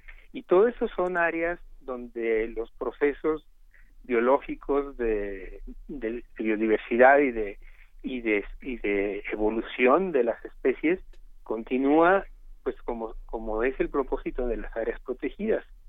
Entonces son, son territorios realmente muy saludables, muy aptos para mejorar las cuencas. Y, el hecho de que, de que, como ha sido tradicionalmente, históricamente desde, desde el siglo antepasado, eh, el hecho de que las comunidades sean las dueñas, pero no sean las que se benefician ni las que toman las decisiones de manejo, eso ha sido una de las principales causas de la degradación y de la deforestación. ¿Con qué reflexiones finales nos podemos quedar el día de hoy, Gonzalo Chapela? ¿Y qué tenemos que atender para los próximos días para que esto eh, ahora sí que no se ponga peor? Pues pedirle a los senadores que, que dejen de lado un poco sus, digamos, sus intereses muy inmediatos, que son de muy corto plazo, en beneficio de, la nación y que tienen todavía la oportunidad en la comisión y en el pleno de restaurar las facultades del, Consejo Nacional Forestal, de avanzar en materia de, de, derechos humanos y de transparencia con lo que mencionaban ustedes sobre el Fondo Nacional Forestal, el programa de manejo forestal comunitario que, que quede que quede insertado. Y, yo creo que quedan más cosas que todavía podemos mejorar en las próximas legislaturas.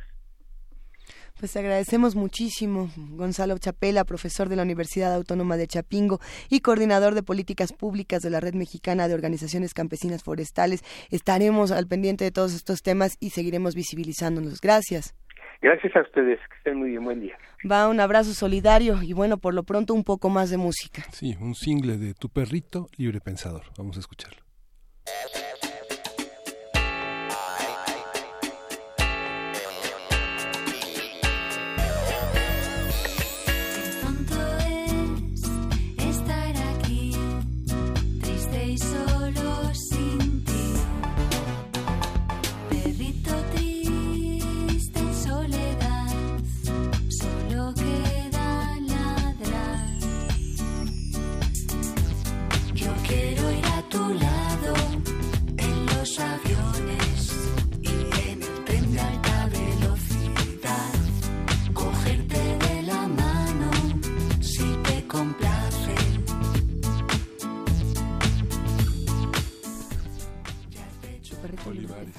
Esta recomendación es para Joselita González Olivares. Joselita Olivares, le mandamos un gran abrazo y seguimos bailando con ella.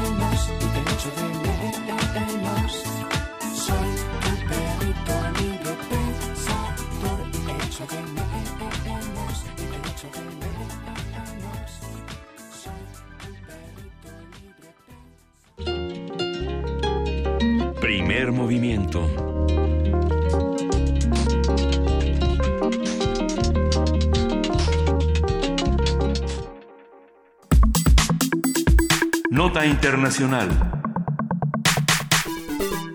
Con seis votos a favor y cinco en contra, el Supremo Tribunal Federal de Brasil rechazó la madrugada del jueves el recurso de habeas corpus extraordinario presentado por la defensa del expresidente Luis Ignacio Lula da Silva para evitar su encarcelamiento tras la condena de 12 años y un mes de prisión por corrupción y lavado de dinero ratificada en enero de este año. Anoche el juez Sergio Moro dictó el inmediato ingreso en prisión del expresidente de Brasil, pero le concedió a Lula, eh, cito por la dignidad de su cargo, la oportunidad de entregarse él mismo a la justicia antes de las 5 de la tarde de este viernes.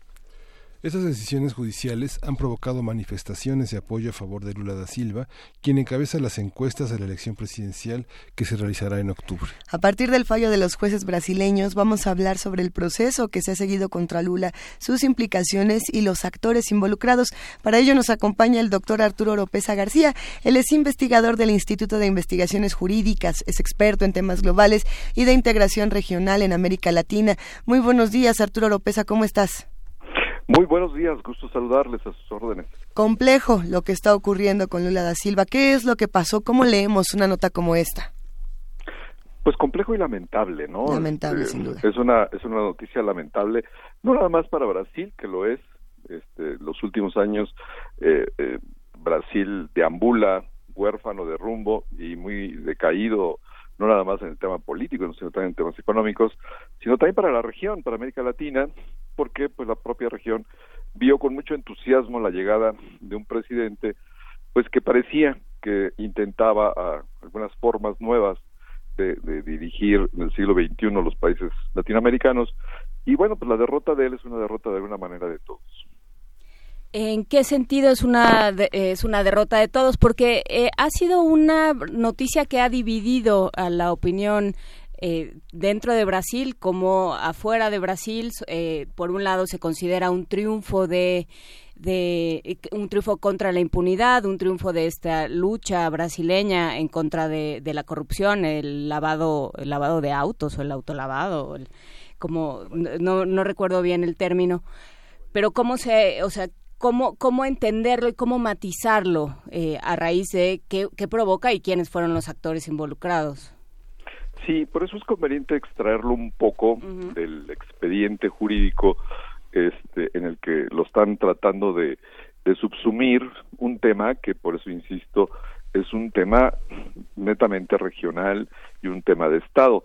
La llegada de Lula a principios del siglo XXI fue eh, acompañado de una serie de nuevos eh, actores políticos de la región que intentaron nuevos modelos, sí, este, posneoliberales eh, en América Latina y en el caso específico de Lula, sí, después de de varios intentos de una lucha social interna en contra de un statu quo brasileño muy difícil, muy duro, el cual nunca ha tenido una revolución social ni una revolución agraria, pues fue un triunfo muy importante dentro de la propia élite brasileña. Eh, también sus primeras líneas de gobierno apuntaban hacia un nuevo intento de, de, de salida de desarrollo que junto con el fenómeno asiático concretamente la llegada de China a América Latina, pues le dio un impulso muy fuerte, no nada más a Brasil, a, otros países, con lo que se le llamó el milagro a través de las materias primas, que llevó a Brasil a las alturas y a las nubes, y a Brasil, y a Lula junto con Brasil, ¿no? Por eso es que también ahí la, imagen, este, esa de éxito de, de, de, Lula y de Brasil, que durante ocho años tuvieron incrementos pues muy importantes, cuatro, cinco por cientos y un gran éxito económico. Brasil en el eh, foro internacional, en el foro global, y la simpatía de Lula como también un elemento político que hizo que América, Latinoamérica, Sudamérica, pues tuviera algunas líneas de, de salida que creyeron, que se creyeron que podían continuarse en el tiempo y hoy ser muy vigentes y a lo mejor hasta lecciones para otros países de la región. Por eso digo que en ese momento ante el encarcelamiento en las próximas horas o la entrega de Lula, pues con eso se cierra, porque es evidente que, que, se, que, irá a la cárcel, o sea, ya en términos jurídicos no hay otra salida, pues en ese cierre de, de rejas, pues se cierra una etapa dentro de Brasil y una etapa de América Latina y también de Sudamérica, hay que decirlo, porque pues también Lula apostó mucho a la hegemonía brasileña en esta eh, UNASUR que él lanzó como una división de América Latina en la que él deja a México, que también hay que recordar eso, él se quita a México dentro de Aladi, dentro de esa visión latinoamericana con un México este muy integrado, él en, en UNASUR eh, excluye a México y crea una nueva visión sudamericana de América Latina. Pero, ¿qué pasa, por ejemplo, con el poder de convocatoria que tiene el expresidente Lula? Pensando, por ejemplo, en las reacciones del PT del día de ayer, eh, del, justo del Partido de los Trabajadores, que dijeron, bueno, vamos a hacer eh, una movilización del tamaño que se pueda. Y bueno, esto, esto no es la primera vez que ocurre y además las imágenes, como siempre, eh, son muy impresionantes. ¿Qué pasa con estos movimientos, con estos partidos, con toda esta, con este otro lado? El, las manifestaciones eh, se darán seguramente porque como lo sabemos bien, Lula hoy es el precandidato no oficial eh, que lleva casi dos a uno las preferencias y está en el ánimo de sobre todo toda esa clase social no favorecida brasileña que eso ya es en el fenómeno interno pues el otro gran debate no o sea Lula lo fue y sigue siendo esa imagen y esperanza de salida para, para mucha gente, en, en un problema que para Brasil no es positivo, porque eh, finalmente Lula, más allá del mito, es, un fracaso, es un fracaso en sí mismo y es un fracaso del PT contra las élites brasileñas cuando tuvieron el poder más de 12 años. Entonces, esto es un gran fracaso. Y lo que siga, seguirá y tendrá que seguir bajo otra nueva concepción y otra nueva este, línea de, de respuesta.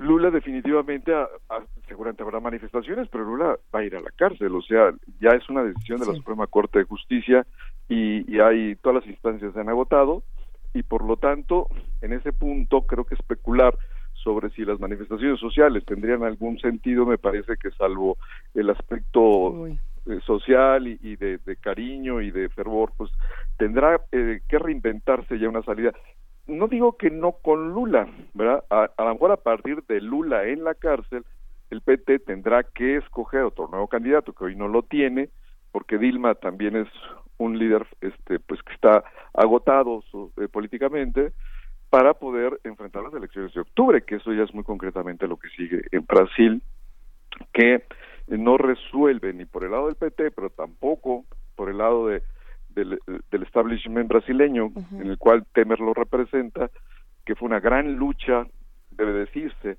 entre esas élites brasileñas muy poderosas frente al PT y las fuerzas sociales brasileñas, en las que hoy pues vemos por lo menos en la parte jurídica este, ellos están tanto ganando en la parte de la salida del impeachment de Dilma como ahora ante el encierro este, de Lula. Y bueno, pues este Lula también es una cadena de, errores, ¿no? Que también hay que puntualizarlo, digo, más allá también del mito y, y de la del gran fascinación que tiene Lula, pues este, tuvieron demasiado tiempo en el poder como para haber construido un proyecto creíble y sustentable más allá de la propia China y lamentablemente no es así. Entonces lo que sostiene hoy a, todo este proyecto es el proyecto de, de, de, los proyectos sociales de, de, compensación que se dieron en Brasil por parte de, de Lula y que también fueron pues los que compensaron mucho y sacaron a millones de, de la pobreza y que hoy se han estado quitando porque hay Brasil viene de tres años en recesión. Entonces, eh, ¿cómo, ¿cómo evaluar, digamos, porque porque creo que lo que lo que queda por definir es quién gana con este con este encarcelamiento eh, de Lula. Yo creo que todos pierden. Pierde el PT y pierde las élites porque pierde Brasil. Hoy Brasil no tiene un rumbo claro. O sea, no es decir, hoy tenemos ya el candidato de las élites y se ve muy claramente quién va a ser, el gobernador de, de, de Brasilia o el gobernador de San Pablo no está todavía con claridad. El PT tampoco tiene un renuevo político, apostó todo a, Lula y es evidente que no podrá representarlos políticamente en las elecciones de octubre. Pierde Brasil porque el proyecto económico basado en materias primas, pues ante eh, el cambio de China de tener un sostenimiento ya no tan fuerte como lo llegó a tener el 10% eh, de crecimiento del 10%, ya aterrizado en el 6%, ha dejado de ser ese gran motor de consumo de materias primas que impulsó a Brasil. Cuando decíamos el éxito de Brasil en la década de, la primera década del siglo, pues la respuesta, lo decían los propios brasileños, es China. Entonces, creo que aquí sí hay un, una, una pérdida, una derrota de, de, los actores económicos y políticos brasileños y tal vez lo peor es que todavía no se ve la reconstrucción de hacia dónde se va a dirigir ese Brasil a partir de octubre. Seguramente encontrarán ya una propia respuesta. Hoy no se alcanza a, ver con claridad, hay mucho polvo, eh, sigue la, el, encuentro fuerte entre estas élites brasileñas que quieren recuperar ese poder férreo, este, dictatorial, y este, el PT pues tendrá que reimaginar cómo se va a enfrentar en octubre a través de Lula o con Lula en la cárcel para poder enfrentar un candidato pues que también salve todo lo que fue el Lavallato, como bien decías, o también el Mensalao, porque recordemos que la corrupción del gobierno de Lula primero fue precedida por el Mensalao, que fue una serie de dádivas a todos los actores políticos, y luego el Lavallato, que fue la institucionalización de la corrupción a través de este, eh, este, la, la constructora Odebrecht, no solo en Brasil, sino en toda América Latina. Eh, que hay otro actor que creo que eh, antes de, pasar a otros temas sería interesante que lo analizáramos, que es el ejército. Eh, ¿Dónde queda, de, eh, dónde queda situado, la, dónde quedan las fuerzas armadas brasileñas? Pues las fuerzas armadas brasileñas, pues como también lo sabemos, en, en la parte de, del siglo pasado, junto con las otras eh, naciones latinoamericanas, sudamericanas, pues eh, tuvieron un papel preponderante. Hoy, este, más acotado, también hay que decirlo, y sin embargo no es menor su participación junto con las élites brasileñas. Entonces, eh, creo que se tendrán ellos también que acoplar a este nuevo orden de las cosas y lo que sí podemos predecir es una embestida, ¿no?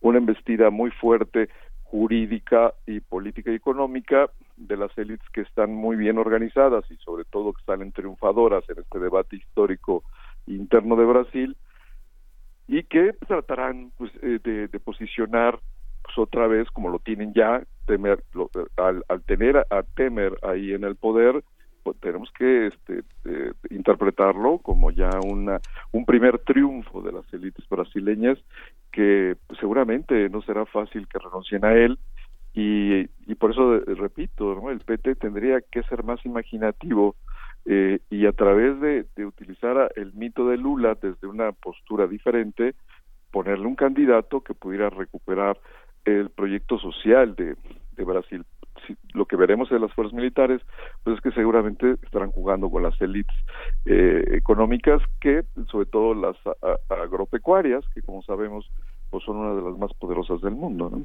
La sociedad brasileña se da cuenta de los errores de Lula, de la imposibilidad de haber construido un proyecto nacional lo suficientemente poderoso para continuar y percibe esta pérdida de las prestaciones sociales que fueron conseguidas, conquistadas o otorgadas a lo largo de estos últimos años. Yo creo que las prestaciones sociales eh, fueron ya un triunfo que, se institucionalizó en la medida en que son programas de contra el hambre, contra la pobreza, se han visto disminuidas porque pues eh, hubo una crisis económica, ¿no? Finalmente la, política social hoy le conviene a todo mundo, es la contención de, de la pobreza brasileña. Eh, los tres años de recesión de Brasil, la crisis este, económica brasileña que apenas empieza a recuperarse, es lo que ha limitado un poco este tipo de políticas. No creo que se vayan a desactivar del todo, seguramente se transformarán y se les dará otro otro nombre, pero creo que han tomado cartas de naturalización, como lo ha hecho la mayoría de los países. Este, los países que están perdiendo estados de bienestar, recordemos que van hacia esa pensión universal de aquí al 2050 eh, por muchas razones, ¿no? En América Latina provienen ya de, este, desfases sociales históricos, pero como vemos ya también en Europa, ahora los nuevos elementos de la, del orden del futuro pues atienden hacia una pensión universal este, y que creo que conjuntamente con estas políticas de Lula tendrán que eh, tener una conjugación nueva que no desaparecerá del todo, no les convendrá, creo que no es posible, simplemente se transformará de acuerdo a las posibilidades económicas y de conveniencia política. ¿Y qué pasa con, eh, con este con este liderazgo que tuvo Brasil, ¿no? O sea, Lula, el advenimiento al poder de Lula fue, representó, y todas estas políticas sociales representaron el gran triunfo de la izquierda latinoamericana y digamos el gran baluarte de la de la izquierda latinoamericana. Eh, ¿Dónde queda ese liderazgo? ¿A dónde se muda? ¿Se atomiza? ¿Desaparece? ¿Cómo lo, cómo lo vemos en una perspectiva regional? Eh, yo por eso comenzaba un poco la, la, plática señalando que era que era una gran derrota para América Latina porque era parte de los intentos de posneoliberales de imaginar nuevas políticas públicas para el desarrollo de, de los países de América Latina y no solo Brasil, ¿no? Junto con Brasil también Argentina, ya no decir los casos extremos de Venezuela, de Ecuador, de, Bolivia, que intentaron pues modelos posneoliberales. Por eso también eh, comento que es, muy lamentable porque eh, al final de cuentas la, región pierde porque no es nada más que estemos presenciando el, la derrota política eh, interpretada en, la propia cárcel para Lula y de un grupo este, oligarca en Brasil, sino que también el modelo económico mismo no eh, se está eh, en, en, este 2018. entonces, la herencia de Lula en términos de, de esa nueva imaginación de política pública salvo las políticas sociales de retribuir a, las partes marginadas, pues no es nueva y esto pues viene más bien incluso del propio México a partir del Cedesol de los ochentas o de los programas sociales de los ochentas, simplemente con Lula escala y se reinterpreta este eh, eh, el cero hambre, ¿no? Eh, y, y se, se, institucionaliza. Pero el, el tema central para Brasil y para toda América Latina hoy. La pregunta es, ¿cómo conseguimos desarrollo?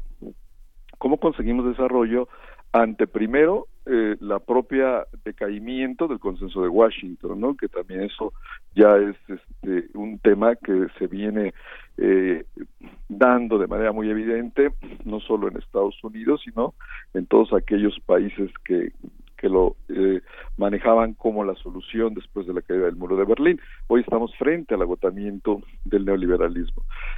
Pero también para América Latina esto es muy doloroso porque estos intentos de, rescatarse fuera del neoliberalismo tampoco hoy nos, nos presentan un modelo de éxito de, política pública.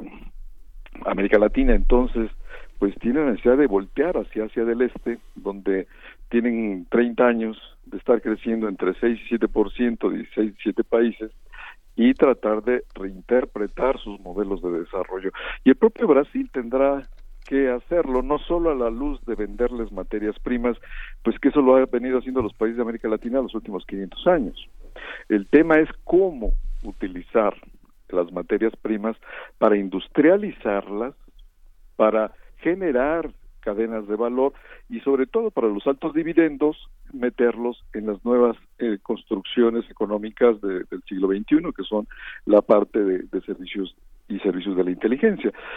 Eso es la tarea pendiente de América Latina y donde ni Argentina ni Brasil eh, pudieron encontrar los puntos, pues que creo que hoy son temas de agenda de todos nuestros países o deberían serlo, pensando en nuestros salarios, por ejemplo, ¿no? Y que lo que nos hace competitivos son nuestros bajísimos salarios. Sí, pero incluso este el tema de esta matriz laboral, eh, en la matriz global, pues los asiáticos están a tres dólares, dos dólares o una hora. Digo, perdón, un dólar.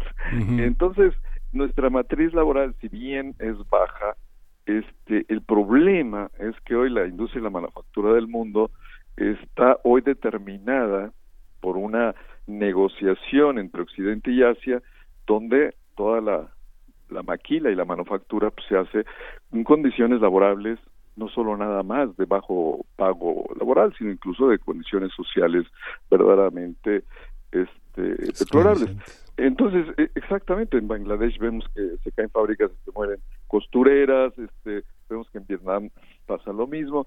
Entonces, es, es una matriz global que está determinando esto y entonces el problema es, eh, es, es global. Por eso es el gran problema hoy del telecano, cuando Trump le dice a México, oye, México tienes que subir a 14, 15 dólares la hora. Y, y esto, pues digo, nadie podemos estar en contra de esto, nada más que se le olvida a Trump que sus transnacionales, sus multinacionales, pues lo que hacen es ir hacia del este, donde pagan uno, dos o tres dólares la hora y este sobre esa base pues este imponer acá a 15 mientras no se resuelva ese dumping que ha hecho el, el mundo económico pues entonces todo afecta a todos los países de América Latina y en, este caso también a México y, y a Brasil. Eh, son temas globales que tienen que reestructurarse. Hoy vemos ya una guerra entre eh, China y Estados Unidos que empieza desde el punto de vista de los aranceles. Creo que es un grave error, porque lo que Trump, si bien pudiera reinterpretar estas matrices, tendría que hacerlo a la luz de que no se pague en México los 15 dólares, sino obligar a través de la OMC que estos 15 o 10 dólares se paguen a nivel global donde está la industria y la manufactura del mundo para que homologar entonces sí los trabajos de cualquier obrero, de cualquier trabajador del mundo en un rango mínimo, en un piso, y a partir de ahí, pues que sea la productividad la que decida, ¿no? Mientras esto no sea así, pues una empresa que puede venir a México, a Brasil, pero que si va a Vietnam, Bangladesh o la propia China, que todavía desde luego tiene zonas verdaderamente baratas, este, pues decide irse para allá mientras las rentabilidades de den y mientras la OMS lo permita y los países occidentales no hayan dicho nada hasta el día de hoy. Oye Arturo, ¿y en términos propagandísticos la, el encarcelamiento de Lula no lo emparenta con todo este triunfalismo de encarcelar presidentes en América Latina? ¿Es, es, es, es, lo mismo que los dictadores y los, y, los ladrones? Yo lo, yo lo que veo es que eh, atrás de Lula hay un mito es un mito. Y, y desde luego pues, a la academia este, nos toca verlo con cierta distancia. ¿no? Eh, Lula es, es una fascinación Lula es un encantador de serpientes. Lula enamoró a presidentes, enamoró a Obama, enamoró a Bush, enamoró a cuanto presidente y, público tenía enfrente. Es un hombre de gran carisma. Es un hombre de gran carisma. Como lo fue Valesa. sí, un poco así, desde luego. Creo que el civil es correcto. Y, y eso es también lo que hoy está eh, en, este, en esta temática y que no podemos tampoco. Además, la historia de Lula, ¿no? Que es fascinante. Ese, ese, obrero minero que, que viene desde las clases más populares y en esa lucha reiterada, política, insistente, valiente y que finalmente llega al poder. Es un, un cuento político de Cenicienta y claro que tiene una ensoñación y el sueño de Lula y la imagen de Lula todavía tendrá mucho que jugar, este, aunque Lula ya tiene 72 años aproximadamente y, y, y, ha, tenido ya padecimientos de, de cáncer, entonces también el hombre Lula pues se enfrenta contra este, su propia existencia. El mito no, el mito está ahí y seguirá estando, y es difícil siempre interpretar un mito, ¿no? Porque precisamente por eso lo es, mitad verdad, mitad mentira. Yo por eso es que he intentado, o ahorita esta plática, es intentar ver que, por ejemplo, en el caso del mito Lula, hizo muy poco por la, la integración de América Latina. O sea, Lula no unió a Brasil con México, al contrario, expulsa a México de Sudamérica. Entonces, sí, ese gran mito en términos de, América Latina divide América Latina. Y eso, bueno, pues en caso de México nos guardó distancia, nos separó, nos expulsó y lo hizo por una visión hegemónica brasileña. O sea, el obrero brasileño ve en Brasil el hegemón sudamericano bajo una visión este de imperio. Entonces, sí, desde luego este hay todo toda una ensoñación, pero atrás de esto hay un hombre, un, hombre con ideas políticas y con acciones políticas y con resultados y consecuencias políticos. Y esto es parte de esas consecuencias, ¿no? Es obvio que, este, que las sentencias este, dentro de un poder pues que tiene mucho respeto el Poder Judicial en Brasil, no ha dejado de estar manipulado o empujado por las élites brasileñas. Eso creo que es clarísimo. Atrás de eso está, no podríamos pensar nada más que es es un acto de justicia eh, enteramente judicial. Pero también del otro lado se tiene que reconocer pues que eh, Lula encabezó toda una campaña de Odebrecht a nivel de América Latina donde llevaba pues a todo país que iba pues a, a la familia Odebrecht para presentarla con los diferentes presidentes como una línea de posicionamiento brasileño económico en los países latinoamericanos. Por eso es que ya el caso de Odebrecht pues ha tirado al presidente de Perú y este no recuerdo a qué otro presidente ya de, de América Latina. Y bueno no, no, olvidemos México no que tenemos un expediente ahí que que tendría en su momento mucho que decir también. Un, un tema muy duro sin duda Arturo López García es lamentable es lamentable sí lamentable. es una derrota para todos es una derrota, es un tema lamentable, pero también es algo a lo que tenemos que darle seguimiento porque todavía no sabemos, no sabemos qué puede pasar en los próximos días. Eh, te agradecemos muchísimo, Arturo López García, y te mandamos un gran abrazo. Gracias a ustedes, muy amables. Hablaremos muy pronto, sin duda.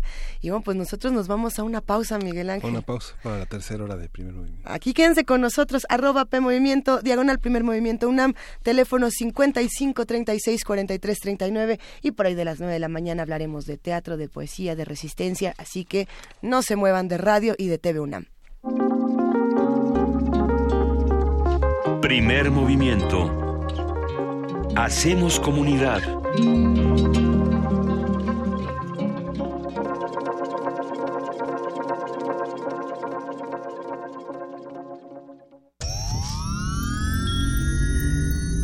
Un glaciar es una capa de hielo que se origina en la superficie terrestre. Su existencia es posible por la acumulación, compactación y recristalización de la nieve.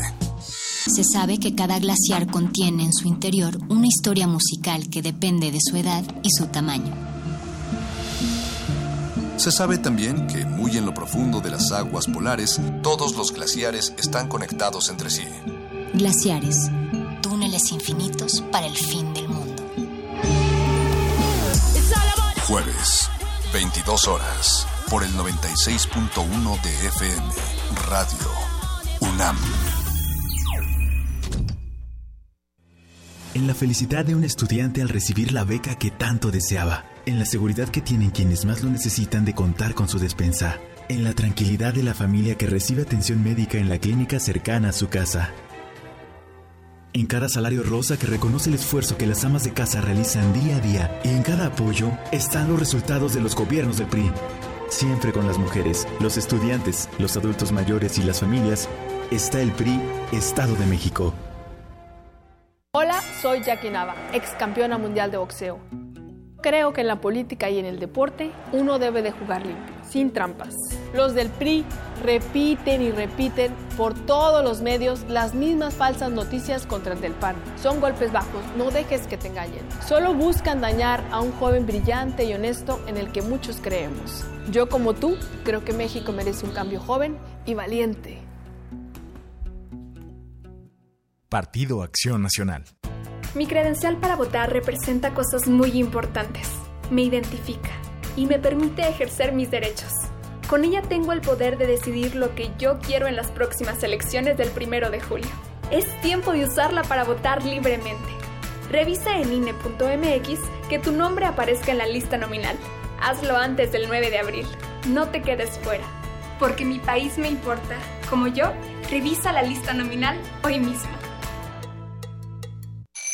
Suena la alarma. Bañarte o desayunar para alcanzar el bono de puntualidad. Meter el topper en la mochila. Correr al camión lleno. Alcanzar lugar. Cabecear una vez y tener que bajar. Pasarse una calle. Regresar corriendo. Checar tarjeta. Prender la computadora. Encontrar el topper abierto y... Tu mochila llena de jugo de pepino. ¿Quieres felicidad? Lee.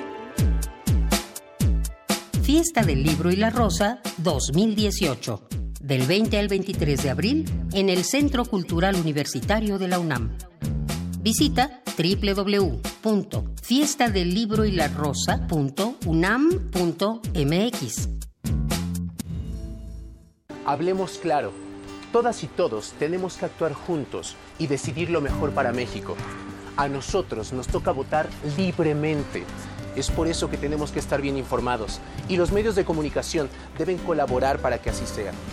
Los partidos deben respetar las reglas y quienes resulten electos deben responder a la confianza de las y los mexicanos. Para tener el país que queremos, todos debemos hacer lo que nos toca. INE. Habla Andrés Manuel López Obrador. Tres compromisos, no les voy a fallar.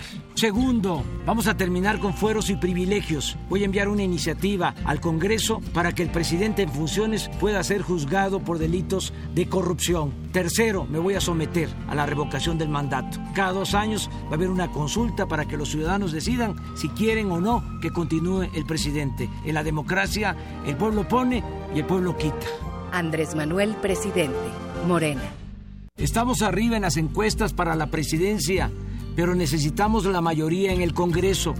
Por eso, de manera respetuosa, te pido que votes por los candidatos a diputados, a senadores de la coalición. Juntos haremos historia para que el poder legislativo sea verdaderamente libre, no como ahora, que los diputados piden moches. Ten confianza, yo no les voy a fallar, no voy a traicionar al pueblo de México.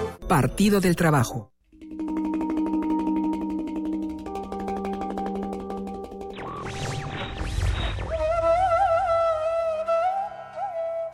La libertad está en ser dueños de la propia vida. Platón.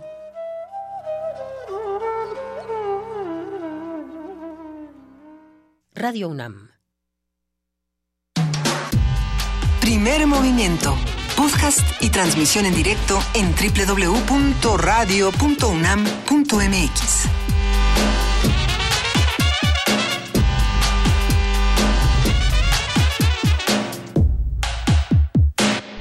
fuera del aire estábamos hablando, por supuesto, de las voces emblemáticas de Radio UNAM y le mandamos un gran abrazo a Margarita Castillo, que es, como ustedes saben, esta voz que nos acompaña tanto en FM como en AM, de igual manera que otras voces fundamentales como las de María Sandoval, las de Tessa Uribe, la de Juan Stack y la de muchos otros que nos han acompañado durante tantos años en esta estación y nos recuerdan que, bueno, eh, la libertad también empieza por la palabra. Y por la voz. Y por la voz, justamente. Gracias a todos los que están haciendo comunidad con nosotros. Gracias a López, a R. Guillermo, a Efren, a Miguel Ángel Gemirán, a Carnalita del Mundo, a Rosario Martínez, a todos los que nos escriben, a todos los que nos llaman, Saúl García, Norma Morán, eh, David, eh, ¿qué? David Barrera, ay, ya no sé. Fue el que nos dijo, están muy bonitos, adiós, chao. Ah, no, ese es David Rivas. ese fue el que, hola, qué bonito, todo bien, padre, bye. ¿O qué puso? Chao. Chao. Chao. Ahí nos vemos. Gracias a P, gracias a Quetzari B. ¿Cuántas personas nos han escrito esta mañana? Nos da mucho gusto que sigamos todos juntos haciendo comunidad. Exactamente. ¿Y nos vamos a poesía necesaria? Vámonos, para hablar de discursos. Venga de ahí. Primer movimiento.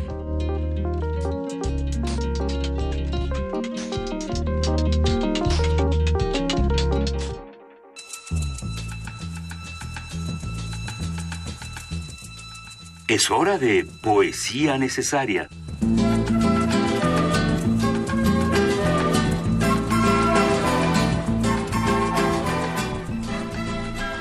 Y aquí en primer movimiento hemos decidido que sí vamos a hacer un 3 de 3, es decir, tres lectores de poesía necesaria se unen esta mañana para eh, hablar de, discursos. Eh, muchos medios de comunicación celebraron, por supuesto, el discurso del día de ayer y de esta mañana del presidente Enrique Peña Nieto, eh, más allá de, la parte, digamos, de la redacción del si las citas a Kennedy, sino el discurso es interesante y ahí se quedará lo que nosotros, nuestra opinión personal ya la compartimos en diferentes ocasiones en este programa, eh, pero pues hay de discursos, hay discursos, hay discursos que tienen una carga electoral importante y hay discursos que trascienden al tiempo, como es el caso caso de este que vamos a escuchar a continuación y que además viene en ahora sí que viene en catafixia o en qué o en qué viene. Viene en premio. Viene premio viene premiado. Viene premiado si nos dicen de dónde es de dónde está originalmente este discurso, se pueden llevar un paquete de libros que le incluye Luisa Iglesias. Le incluye lo que, lo que le viene siendo el libro, el último libro de Paulette Longitud, Algunas Margaritas y sus fantasmas. Tengo muchísimas ganas de leer este libro, así que si no vienen por él me lo quedo. Este es de Caballo de Troya eh, y se antoja como un librazo. Y también la novela de Joel Flores. Eh, Joel Flores es un escritor de Zacatecas, un joven escritor que nació en 84 y que tiene una novela que se llama Nunca más un hombre. Ahora reside en Tijuana y tiene mucho que ver con las fronteras, las fronteras de la parentalidad. Y de este lado tenemos un último. No, ¿ya están todos? No, sí, migración eh, coordinado por eh, Francisco Mata Rosas, preparado por la Universidad Autónoma Metropolitana en su unidad Coajimalpa, eh, Migración 2.0, esta compilación de imágenes y reflexiones preparado por la UAM. Lo vamos a regalar por Twitter eh, al primero que nos diga de dónde viene. ¿Quién lo dijo? Con el hashtag Poesía Necesaria y su nombre, de dónde viene este, este discurso, dónde se encuentra originalmente, quién lo dijo, lo que, lo que sepan de este discurso. Adelante. Y estará acompañado de la pieza de Janelle Monet, Held You Town Bout. Realmente lo siento, pero no aspiro a ser emperador. Eso no es para mí. No pretendo regentear ni conquistar nada de nada. Me gustaría ayudar en lo posible a cristianos y judíos, negros y blancos. Todos tenemos el deseo de ayudarnos mutuamente. La gente civilizada es así. Queremos vivir de nuestra dicha mutua, no de nuestra mutua desdicha. No queremos despreciarnos y odiarnos mutuamente. En este mundo hay sitio para todos y la buena tierra es rica y puede garantizar la subsistencia de todos. El camino de la vida puede ser libre y magnífico, pero hemos perdido ese camino. La voracidad ha envenenado el alma de los hombres, ha rodeado el mundo con un círculo de odio y nos ha hecho entrar marcando el paso de la oca en la miseria y la sangre. Hemos mejorado la velocidad, pero somos esclavos de ella. La mecanización que trae consigo la abundancia nos ha alejado del deseo. Nuestra ciencia nos ha vuelto cínicos, nuestra inteligencia duros y brutales. Pensamos en exceso y nos sentimos bastante. Tenemos más necesidad de espíritu humanitario que de mecanización. Necesitamos más la amabilidad y la cortesía que la inteligencia. Sin estas cualidades la vida solo puede ser violenta y todo estará perdido. La aviación y la radio nos han acercado los unos a los otros. La naturaleza misma de estos inventos requería la bondad del hombre y reclamaba una fraternidad universal para la unión de todos. En este momento mi voz llega a miles de seres esparcidos por el mundo. Aquellos que puedan comprenderle, les digo, no desesperéis. La desgracia que ha caído sobre nosotros no es más que el resultado de un apetito feroz, de la amargura de unos hombres que temen el camino del progreso humano. El odio de los hombres pasará, y los dictadores morirán, y el poder que han usurpado al pueblo volverá al pueblo, y mientras existan hombres que sepan morir, la libertad no podrá perecer. Soldados, no os entreguéis a esos brutos hombres que os desprecian y los tratan como esclavos, hombres que regimentan sus vidas, imponen vuestros actos, sus pensamientos y sus sentimientos, que los amaestran y nos hacen ayunar, nos tratan como ganado y nos utilizan como carne de cañón no se pongan en manos de esos hombres contra natura, de esos hombres máquina con corazones de máquina. Ustedes no son máquinas, ustedes no son ganado, ustedes son hombres, ustedes llevan el amor de la humanidad en sus corazones. No odien, solo los que no son amados odian, los que no son amados y, y los anormales, soldados, no combatan por la esclavitud, combatan por la libertad. En el capítulo 17 del Evangelio según San Lucas está escrito, el reino de Dios está en el hombre mismo, no en un solo hombre ni en un grupo de hombres, en todos los hombres. Y ustedes, ustedes, el pueblo, tienen el poder para crear máquinas, el poder para crear la felicidad. Ustedes tienen el poder para crear esa vida libre y espléndida, para hacer de esa vida una radiante aventura. Entonces, en nombre de la democracia, utilicemos ese poder, unámonos todos, luchemos por un nuevo mundo, un mundo limpio que ofrezca a todos la posibilidad de trabajar, que dé a la juventud un porvenir y resguarde a los ancianos de la necesidad. Prometiendo estas cosas, gente ambiciosa se ha hecho con el poder, pero han mentido, no han mantenido sus promesas ni las mantendrán jamás. Los dictadores se han liberado, pero han domesticado al pueblo. Combatamos ahora para que se cumpla esa promesa combatamos por un mundo equilibrado, un mundo de ciencia en el que el progreso lleve a todos a la felicidad. Soldados, en nombre de la democracia, unámonos.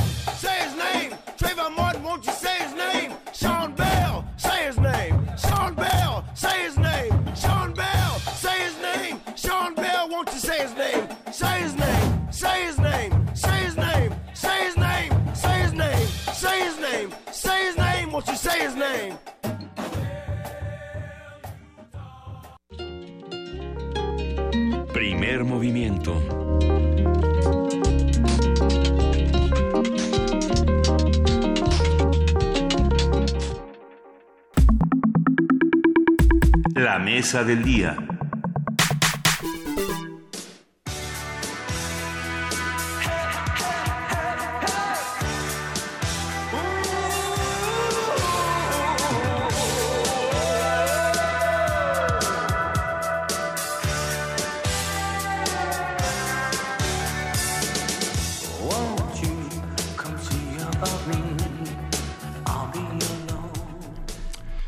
De los Cinco es una película de culto de John Hughes y se estrenó en 1985 con una oferta expositiva de cinco jóvenes que son muy distintos entre sí, que se encuentran castigados en una biblioteca, cinco personajes que representan un grupo social muy específico pero que persiguen un mismo anhelo. Y es que John Hughes, hay que decirlo, definió a una generación entera y formó personajes eh, que fueron irrepetibles, ¿no? Desde Ferris Bueller hasta eh, esta, esta joven que aparece justamente en el Club de los Cinco, de la que ya hablaremos, que me parece que definía no solamente una, una parte estética, sino emocional de una generación. Ahora el Club de los Cinco llega al teatro gracias a una adaptación hecha por Víctor Sandoval, director de la obra, que se presenta en el Centro Cultural El Foco, ubicado en la calle Tlacotalpa número 16, Colonia Roma Sur. Las funciones se llevarán a cabo los dos primeros jueves de abril y los dos últimos miércoles del mismo mes a las 8 de la noche, las 20 horas, y los domingos de mayo a las 18 horas. A partir de la puesta en escena vamos a hablar de las adaptaciones, de lo que requiere un texto como este, de los límites y posibilidades del teatro frente al cine. Nos acompañan Víctor Sandoval, director y productor. Muchísimas gracias, muy buenos días. Miguel Nuche, que es actor e intérprete eh, de Aldo, y, Víctor. No, no puedes hablar hasta que te preguntemos, ¿ok? ¿Cómo, hasta, que cómo, demos, hasta que te demos la voz, ¿ok? Le voy a Pues pedir. Ya estoy acostumbrado. Pues sí, Señor, por favor, es. compórtese. Gracias. Eh, muchas gracias por la invitación. ha sido algo muy divertido el poder trabajar con esta adaptación libre que finalmente tratamos de respetar mucho la idea y basado en, en la misma entrevista que le hacen a John Hughes. ¿Se puede comportar, señor? Permítame un momentito nada No, más. le cerramos el micrófono, no hay Sí, por favor. Ah, Este, Qué raro. Justamente en el rollo en el que cada quien expone dentro de la historia el por qué están castigados, eh, dentro de la misma película lo que se propone es que ellos tenían que improvisar y tenían que crear su propio personaje. Entonces, basado en eso, yo también he tratado de respetar mucho el poder desarrollar una historia muy paralela a, a lo que a lo que permite este a lo que permite la historia, justamente respetando la idea de John Hughes.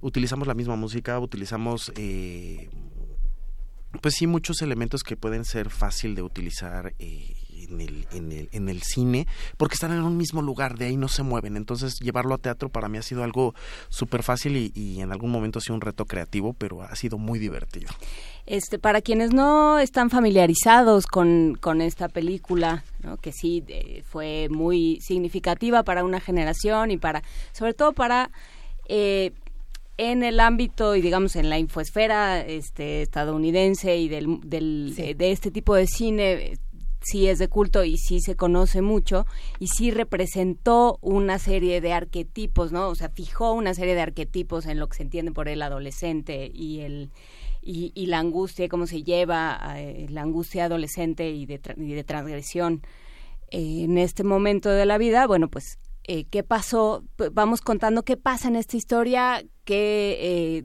cuál es la premisa y para dónde va un poco, Víctor, y qué representó. Ok, finalmente son cinco chicos que están castigados. Lo que propone la película es que es un sábado por la mañana, eh, que están castigados por faltas que cometieron durante la semana. Tienen que permanecer un tiempo determinado en un salón de clases, escribir un ensayo, tratando de explicar el por qué están ahí. Y al final de cuentas, por la misma convivencia, el estar encerrados en un mismo lugar, los obligan a que tengan que interactuar. Entonces es ahí donde viene lo divertido. Ahorita, eh, si nosotros hablamos del pasarlo a, teatro y, adaptarlo a estos tiempos, tristemente nos damos cuenta de que los problemas de los jóvenes son exactamente los mismos. La incomunicación familiar, la incomunicación entre ellos mismos y el detalle eh, de los problemas que se tienen que tragar y no pueden exteriorizar para poder eh, interactuar y poder crecer emocionalmente y crecer profesionalmente. El problema social es exactamente el mismo. Entonces también por eso se vuelve tan fácil el poder traerlo hasta ahorita. A ver, el problema que tiene cada uno de los jóvenes eh, va por ese lado, ¿no? Que es interesantísimo. Pero el problema social de por qué la sociedad está castigando a los jóvenes o cuáles son los castigos que los jóvenes están recibiendo, también eh, muta. No sé si se vuelve más fuerte o más lax o qué pasa con eso. ¿Por qué, por qué castigan a los jóvenes actualmente, Miguel? ¿Por qué estás castigado? No, Miguel no vino. Ah, vino Víctor. Perdón, Víctor. Ah, oh. Aldo. Él es Aldo. Aldo, no, bueno. ¿Por qué estás castigado, Aldo? Gracias, gracias por cambiarme el nombre, digo, siempre lo hacen, ¿no? A fin de cuentas somos todos iguales. Creo Sí, que es por los eso chavos, que lo hacen. Ok, ¿Y por qué estás castigado? Yo, porque ya es costumbre, por lo visto, el profe Trejo le encanta que estemos aquí juntos, yo no sé por qué. ¿Siempre castigan a los mismos? A veces, a mí siempre, pero a veces me encuentro a uno que otro y yo siempre estoy ahí. El profe y yo somos íntimos. Ya son buenos cuates. ¿Qué esperas de ti? ¿Qué espero de mí? Lo que se puede esperar. Lo que se puede esperar. Que sea un profe como usted. Así, con esa miradita y todo. ¿Crees que te puedes corregir? Yo, ¿usted cree que se corrigió? Muy bien. ¿Quiénes son los otros personajes? ¿Con quién está, con quién está Aldo en, en la escuela? Fíjate que son, eh, hablando de los personajes, son cinco estereotipos. Eh, dentro de la adaptación, digo, finalmente teníamos que hacer algo más familiar. Esta obra llega a mis manos por un concurso de teatro eh, cuando hacían los, teat- los concursos en, en el Centro Teatral Manolo Fábregas. Este, llega a mis manos, la veo en concurso, me enamoro de la historia y utilizaban los, el nombre de los personajes tal cual de la película. Y, y estaban utilizando muchísimos modismos. De repente vuelvo, conozco ya la película, me acerco a ella y empiezo a hacer la adaptación. Y decidimos ponerle el nombre a cada personaje del primer intérprete actor de la historia. Entonces termina como el chico rebelde, termina Aldo, como la chica fresa termina Lisbeth, eh, como eh, el deportista termina Juan, eh, como la niña Dark o la niña Emo, que puede llegar hasta estos días, se convierte en Violeta. Y justamente yo hacía el niño nerd. Te estoy hablando ya de hace 20 años, que nos vamos dando cuenta que es exactamente la misma dinámica. Entonces se llama, se llama Víctor, el niño nerd. El profesor Trejo justamente también era el primer actor intérprete de ese personaje. Entonces adapta cada uno el nombre de cada actor y se queda así dentro de la historia. Entonces ya es Lisbeth, eh, eh, Aldo, eh, Víctor, Violeta y este Juan.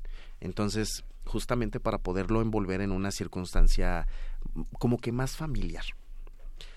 La, tra- la primera traducción que, que realizo fue directamente de la película, estar viendo la película y, y- y no acomodaba eh, la traducción tan con, algo con una convivencia tan tan cercana y apenas hasta hace como unos 3, 4 años vuelvo a retomar el- el libreto que lo tenía guardado con mucho cariño y este y vuelvo a retomar las ideas y vuelvo a, a estructurar este la historia respetando la trama pero ya con un lenguaje mucho más actual y mucho más eh, digerible mucho más creíble ya no era eh, eh, vete al cuerno sino ya era un vete al allá, ¿no? Ajá. Sí.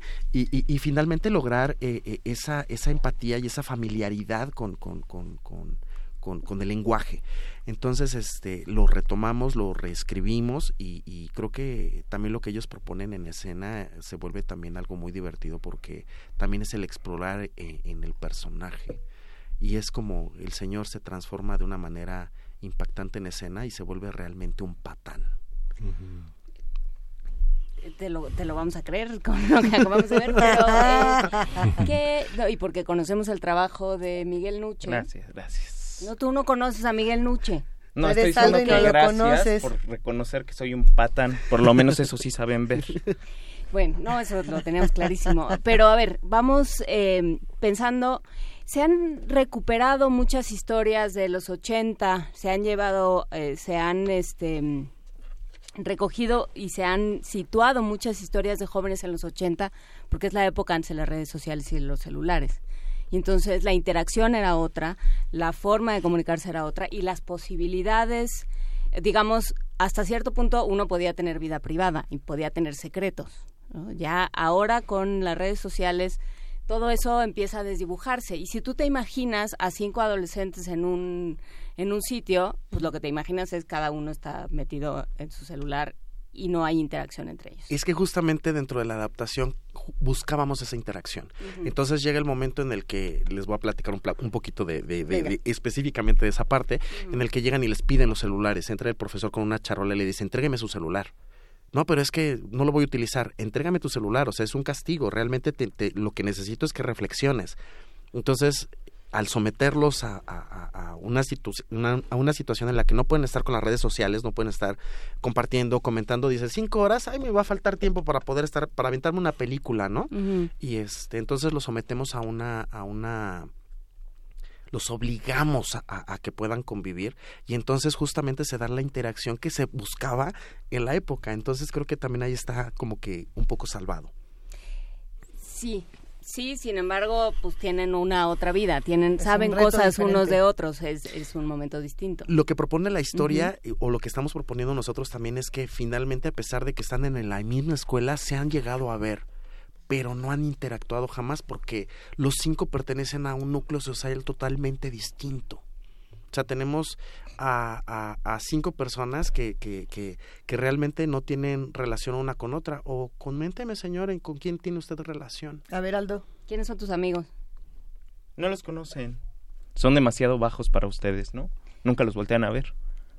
No lo sé. A ver, cuéntanos más. ¿O no? Ay, ¿estás interesada? Sí, bastante. Cuéntame, Aldo. Ay, es que tú eres como Violenta, ¿no? Digo, Violeta. No, no, no, no, nada que ver. Nada, absolutamente nada que ver. Ni la conoce. ¿Cómo no? Sí es mi amiga de la prepa. Es la Dark, ¿no? La emo Dark. Ajá. Sí, sí la conozco, pero no, nada que ver. Ajá. Bueno, cuéntanos entonces, Aldo. Bueno. Pues está Juan. No Juan el pendejo que sale en el salón de castigos. Juan, otro Juan. Juan Esteban. Él, él y yo nos conocimos cuando éramos muy chamacos. Eh, pues, pues tenemos toda la vida de conocernos y, hemos compartido muchos, muchos momentos y hemos jodido a Víctor muchas veces juntos y es muy, muy está también contigo, ¿no? Víctor también está... Sí, Víctor está metido en el, salón de castigo. ¿Qué demonios hace un ñoño como él en el salón de castigos? Los ñoños tenemos una vida secreta muy tremenda. Esa sí que es una novedad, ¿eh? Digo, la semana pasada había habido ocho, ocho, pero... y, y cada uno muy, muy, muy muy interesante, pero este Víctor sí se pasó. ¿Qué hizo Víctor? Ah, pues si quieren saber qué hizo, vayan a ver. ¡Oh, no se vale! Oye, está interesantísimo este tema y, recuperar no solamente las personalidades interesantísimas que tiene cada uno de estos jóvenes, el, el nerd, el, ahora sí que los arquetipos que se van deformando y nos demuestran que cada personaje que tiene una cara puede tener otras diez, ¿no? Eso está buenísimo. Que, sí es increíble el poder darnos cuenta, digo, yo soy profesor, me dedico a dar clases en la vida real y este es increíble cómo las conversaciones a través del tiempo con los mismos jóvenes van cambiando. Eh, sus temas de conversación, eh, eh, la manera de expresarse, pero el trasfondo es exactamente el mismo, el, el, que los acepten en casa, el buscar una aceptación social, el tratar de interactuar de una manera superficial, en el que solamente veas mi, mi, mi, mi, imagen como, como, como una red social y no realmente profundices en lo que sientes, porque habemos personas que nos cuesta demasiado trabajo el poder entrar en una interacción y poder expresar realmente lo que sentimos. Y si no, es una prueba clara el Señor. O sea, se cree el muy valiente, pero finalmente no tiene valor para poder enfrentar lo que le está pasando en la vida. Entonces pone un escudo protector para poder lograr que no se le acerquen y por eso es tan violento el Señor. Ahora, Víctor, dices que bueno, la aproximación es a través de estereotipos, pero hay una, hay una parte que la adolescencia está más diferenciada, está más diferenciada. Ah, tenemos un corte a las 9.30, ahorita los dos minutos. A ver, Miguel, ¿qué te parece si guardas esa pregunta que se ve que va a estar buenísima? buena. Y se va a poner más rudo esta, esta conversación. Así que vamos a una pausa. Gracias a nuestros amigos del 860 de AM por permitirnos acompañarlos toda la semana. Regresan a su programación, digamos, habitual y nosotros nos quedamos en el 96.1 de FM, en www.radio.unam.mx, en TV UNAM en el canal 120.1 de TV Abierta, en Facebook Live y en todos los lugares donde nos quieran encontrar. Ya volvemos.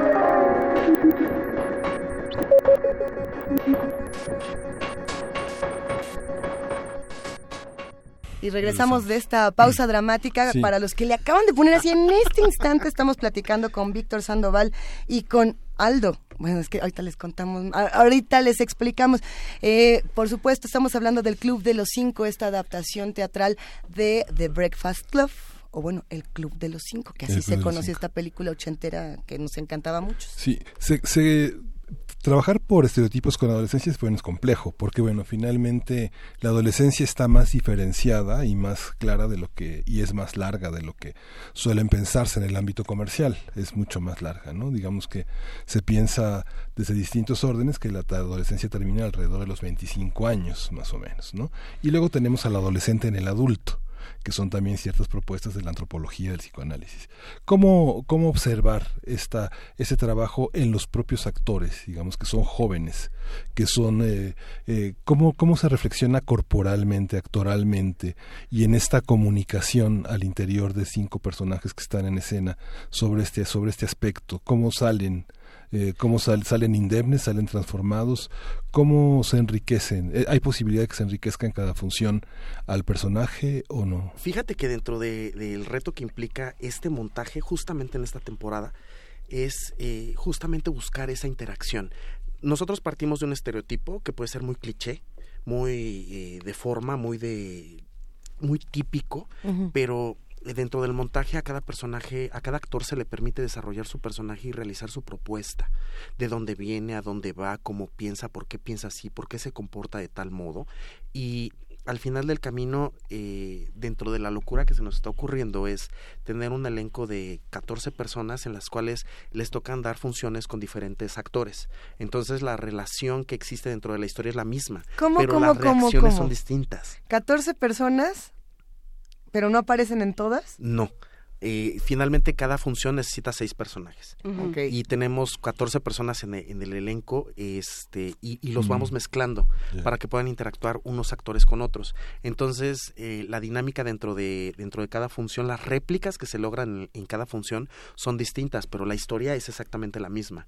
Cómo una persona puede reaccionar ante una situación de una manera y este y otra persona reacciona de una manera diferente pero también genera ese, ese, esa interacción y esa, esa respuesta.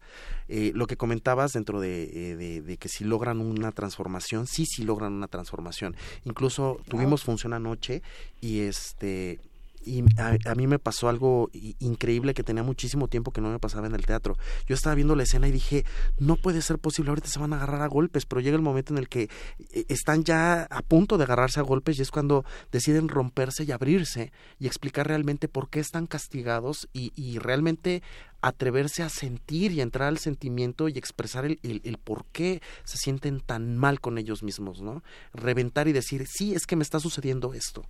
Y sí generamos una, una transformación eh, escénica con el jugando con el personaje, pero también creando esa esa concientización con el público. La gente ahorita hemos recibido críticas muy buenas, digo, siempre se dice lo mismo en teatro, no es que somos la mejor obra, es que es que realmente estamos haciendo un trabajo extraordinario. No, realmente ahora sí hemos eh, eh, sentido esa respuesta de la gente que, que, nos está diciendo, es que está bien puesta, es que está haciendo el trabajo bien, es que se ve un trabajo de dirección, es que se ve se ve cómo se están transformando en escena. Este señor que tiene aquí enfrente hace dos personajes, está haciendo el de Aldo, que es el, el criminal, y hace el de el de el de Víctor, que es el, el, el, nerd.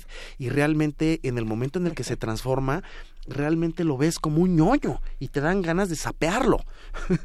¿No? O sea, de, de, de, darle sus zapes por ñoño. Entonces, justamente es encontrar esa transformación entre el actor, el juego con el personaje y, y la interacción entre, entre ellos mismos y da una respuesta diferente en cada función. Eh, nos gustaría convocar, eh, dándole las gracias a Aldo, nos gustaría convocar un momento a Miguel Nuche. ¿Crees que sea posible? Podemos convocar a Miguel Nuche. A ver. Miguel Nuche. A ver si viene. Miguel Nuche, muy buenos días. ¿Estás por ahí? Ah. Hola, muy buenos días. Miguel, gracias por acompañarnos. muy buenos días. estamos muy emocionados con esta puesta en escena, con esta representación múltiple. ¿Cómo pasas por esto como actor? Me parece un proceso que está es muy rico, sin duda. Sí, claro. Bueno, actuar siempre es riquísimo. Una de las cosas que más me gusta de actuar precisamente es la posibilidad de encarnar eh, otra forma de ser que es abismalmente distinta a la mía, ¿no? Eh, dice Víctor que es muy eh, que dan ganas de sapearme, ¿no? Cuando hago a Víctor, porque pues yo era el ñoño. Yo cuando iba a la escuela era ñoño, ¿no? Entonces es algo que tengo muy cercano a mí, pero en cambio con Aldo, pues vaya, yo tuve una familia tremendamente amorosa, mis padres siempre estuvieron apoyándome, etcétera, y con Aldo, pues no, ¿no? Sin embargo, sí sé lo que es la violencia, ¿no? sí sé lo que es eh, estar reprimido bajo un eh, sistema que, que, todos los días te dice que no puedes, que, que, presenta dificultades todo el tiempo, ¿no? Entonces, creo que, que, la posibilidad de actuar va un poco por ahí, como encontrar qué tiene que ver con el, el personaje conmigo como actor. Es el territorio del deseo del ñoño, ¿no? Ser violento, ¿no? El deseo del ñoño es, es está, está, en el territorio del deseo. En, está en la imaginación y en las posibilidades y en el niño que se castiga afuera, ¿no? ¿Cómo ves? Desde Víctor, ¿cómo se vive eso? Ese deseo de la violencia o de las violencias. Pues claro, eh, sí, sí hay algo por ahí. Si quieren saber qué es lo que hizo Víctor, que tiene mucho que ver castigado, sí, no, de la violencia. Que... Sí, por supuesto, sí. va por ahí. Eh, pues vayan a vernos. Pero sí, definitivamente Víctor tiene ahí un montón de violencia reprimida que tiene que ver con eh, la presión a la que está respondiendo por su parte, que de hecho todos los personajes responden a un tipo de presión distinta. Sí, que eso es un tema, bueno. eso es un tema además en una obra tan claustrofóbica y en una película tan claustrofóbica como esta. O sea, el, el, la premisa es están todos encerrados. O sea, Te obligan a convivir. No, no, o sea, no hay de, no puedes escapar, pero tú tampoco como como espectador puedes escapar, ¿no? O sea, tú hay, hay, puede haber momentos en los que se distienda la atención con a lo mejor con algún chiste, ¿no? O a lo mejor hay un momento en el que tú como espectador te vas a hacer la lista del súper porque ya no puedes más, uh -huh. por algún motivo, pero, pero todo el chiste es que la violencia y la tensión sobre todo vayan vayan en aumento, que es lo que sucede con estas puestas en escena. Fíjate que eh, es una, un gran acierto el estar en el foco, uh -huh. es el Centro Cultural El Foco, el que era el Centro Cultural, el Centro, eh, perdón, el Foro de la Comedia, uh -huh. es un foro chiquitito, son 90 personas y realmente llega el momento en el que tienes gente del lado derecho, del lado izquierdo y enfrente, uh -huh. y llega el momento en el que el público se siente en el, en el salón de clases, entonces la, la réplica de, del público es que de repente sí se ríen, pero de repente también se quedan así de, ups, algo está pasando allá adentro, ¿no? Entonces las reacciones iban cambiando mucho de la gente, justamente también por buscar esa, esa cercanía y esa convivencia con, con, con, o esa identificación con el personaje. Eh, he tenido la oportunidad de finalmente enviar a mis alumnos para poder generar ese, ese público teatral y, y me dicen, es que en cualquier parte de la historia me siento identificado con alguien porque en algún momento o le hice una travesura o, o, o, o me pasé de lanza o me sapearon, ¿no? Uh -huh. eh, en alguna parte de la historia eh, me sentí identificado con una parte de, de, de, de, mí y no es todo el tiempo de que soy un personaje determinado, ¿no? También ahora lo interesante es que pasan por una serie de, de sentimientos en, les, en, los que no los vuelven tan estereotipos, sino los vuelven más, más humanos, ¿no? Ya te uh -huh. estoy fregando, te estoy fregando, te estoy fregando, pero ya vamos a ser cuates, ¿no? Pero te sigo fregando, ¿no? Porque me gusta fregarte, pero vamos a ser amigos, ¿no? Entonces, es, es eso también de, de, de, de, la convivencia como seres humanos y como, como, como sociedad, ¿no? El buscar el, sí te frego porque tengo ganas de estar fregando, amanecí fregón hoy, ¿no? Pero, pero también tengo ganas de, del apapacho y de convivir uh -huh. y, de, y, y demás, ¿no? Es que hay muchos matices, ¿no? Digamos, para la sociología son los adolescentes, para los antropólogos son las prácticas de unos grupos jóvenes, uh -huh. para el psicoanálisis es el adolescente ese, ¿no? Pero Víctor Sandoval tiene una trayectoria como profesor de teatro universitario con muchos alumnos y justamente es lo que preguntaba Alice un poco, son 14, pues 14 jóvenes que están trabajando sobre distintos personajes que se intercambian y se alternan en funciones. Así es. Eh, esto da una riqueza enorme como director y para alguien que no solo ve una función, sino que puede ir a varias. Los, los ¿no? ensayos son súper divertidos. Ahora, fíjate, vamos a, vamos a armar todavía más, más complejidad. Dentro de abrir el mercado o buscar la posibilidad de, que nos vean más sectores, se nos ocurrió realizar la apuesta tradicional que es tal cual como lo propone la película de cinco personas y que terminan en romance, etcétera. Pero también se nos ocurrió realizar una versión gay Mm. en la cual se da ah, una interacción bueno. diferente. Y también tenemos una, una eh, versión lésbica en la cual también se puede manejar otro sistema que de, de, finalmente son lo que los chicos están viviendo hoy en día. Ya no es de que, ah, ya eres gay, ya no te voy a hablar y ya no hablo contigo, ¿no? Sino, eres gay, ah, sí, vamos a desayunar, sí, vamos a comer, o sea, ya no es tan trascendental. Pero sí en historia es, es con mucho contenido y es con mucha réplica y es con mucho, este eh, con mucho enriquecimiento de lo que también ellos van proponiendo. Uh -huh. La capacidad de reescribirse en la adolescencia y de ser atravesado por multiplicidad de identidades en las que quién sabe cuáles predominen, cuáles Fíjate se queden que, y cuáles hogares permitan y cuáles sistemas ha autoricen. Ha sido divertido ¿no? porque puedes atacar desde la psicología, puedes aplicar desde, eh, desde la sociología, incluso tenemos un profesor de medicina que da clases en psiquiatría, que nos manda a sus alumnos para que identifiquen las enfermedades que tiene cada uno de los personajes. Entonces le empiezas a rascar y empiezas a encontrar una serie de cosas que dices, wow, por eso reacciona de tal manera. Eh, entonces, incluso eh, yo propongo mucho esta obra de teatro también para taller a padres, porque me impactó muchísimo. Mi hermana vio la obra de teatro hace 20 años cuando yo hacía el ñoño. Y me dice, ay, está padre tu obra, pero ahora que ya tiene hijos grandes, que ya este, pasaron por la adolescencia y todo lo demás, volvió a ver la obra de teatro hace un par de años que la, que la, que la retomamos y dice, es que me di cuenta de que le estaba fregando la existencia a mis hijos justamente por ver por vertir la, la, los traumas en ellos y por y por eh, querer hacer algo que yo no pude hacer y verlo reflejado en ellos no entonces dices estamos estamos haciendo algo estamos generando algo no entonces por eso es es el hecho de, de, la necesidad de querer tomar el club de los cinco y no de no querer soltarlo. A, a mí me encanta y también supongo que quedarnos también con la reflexión de que por lo menos todos los que estuvimos los que estamos aquí sentados el equipo de producción y muchos de los que hacen comunidad con nosotros compartimos que todos fuimos adolescentes en algún momento. Todos fuimos niños todos fuimos adolescentes.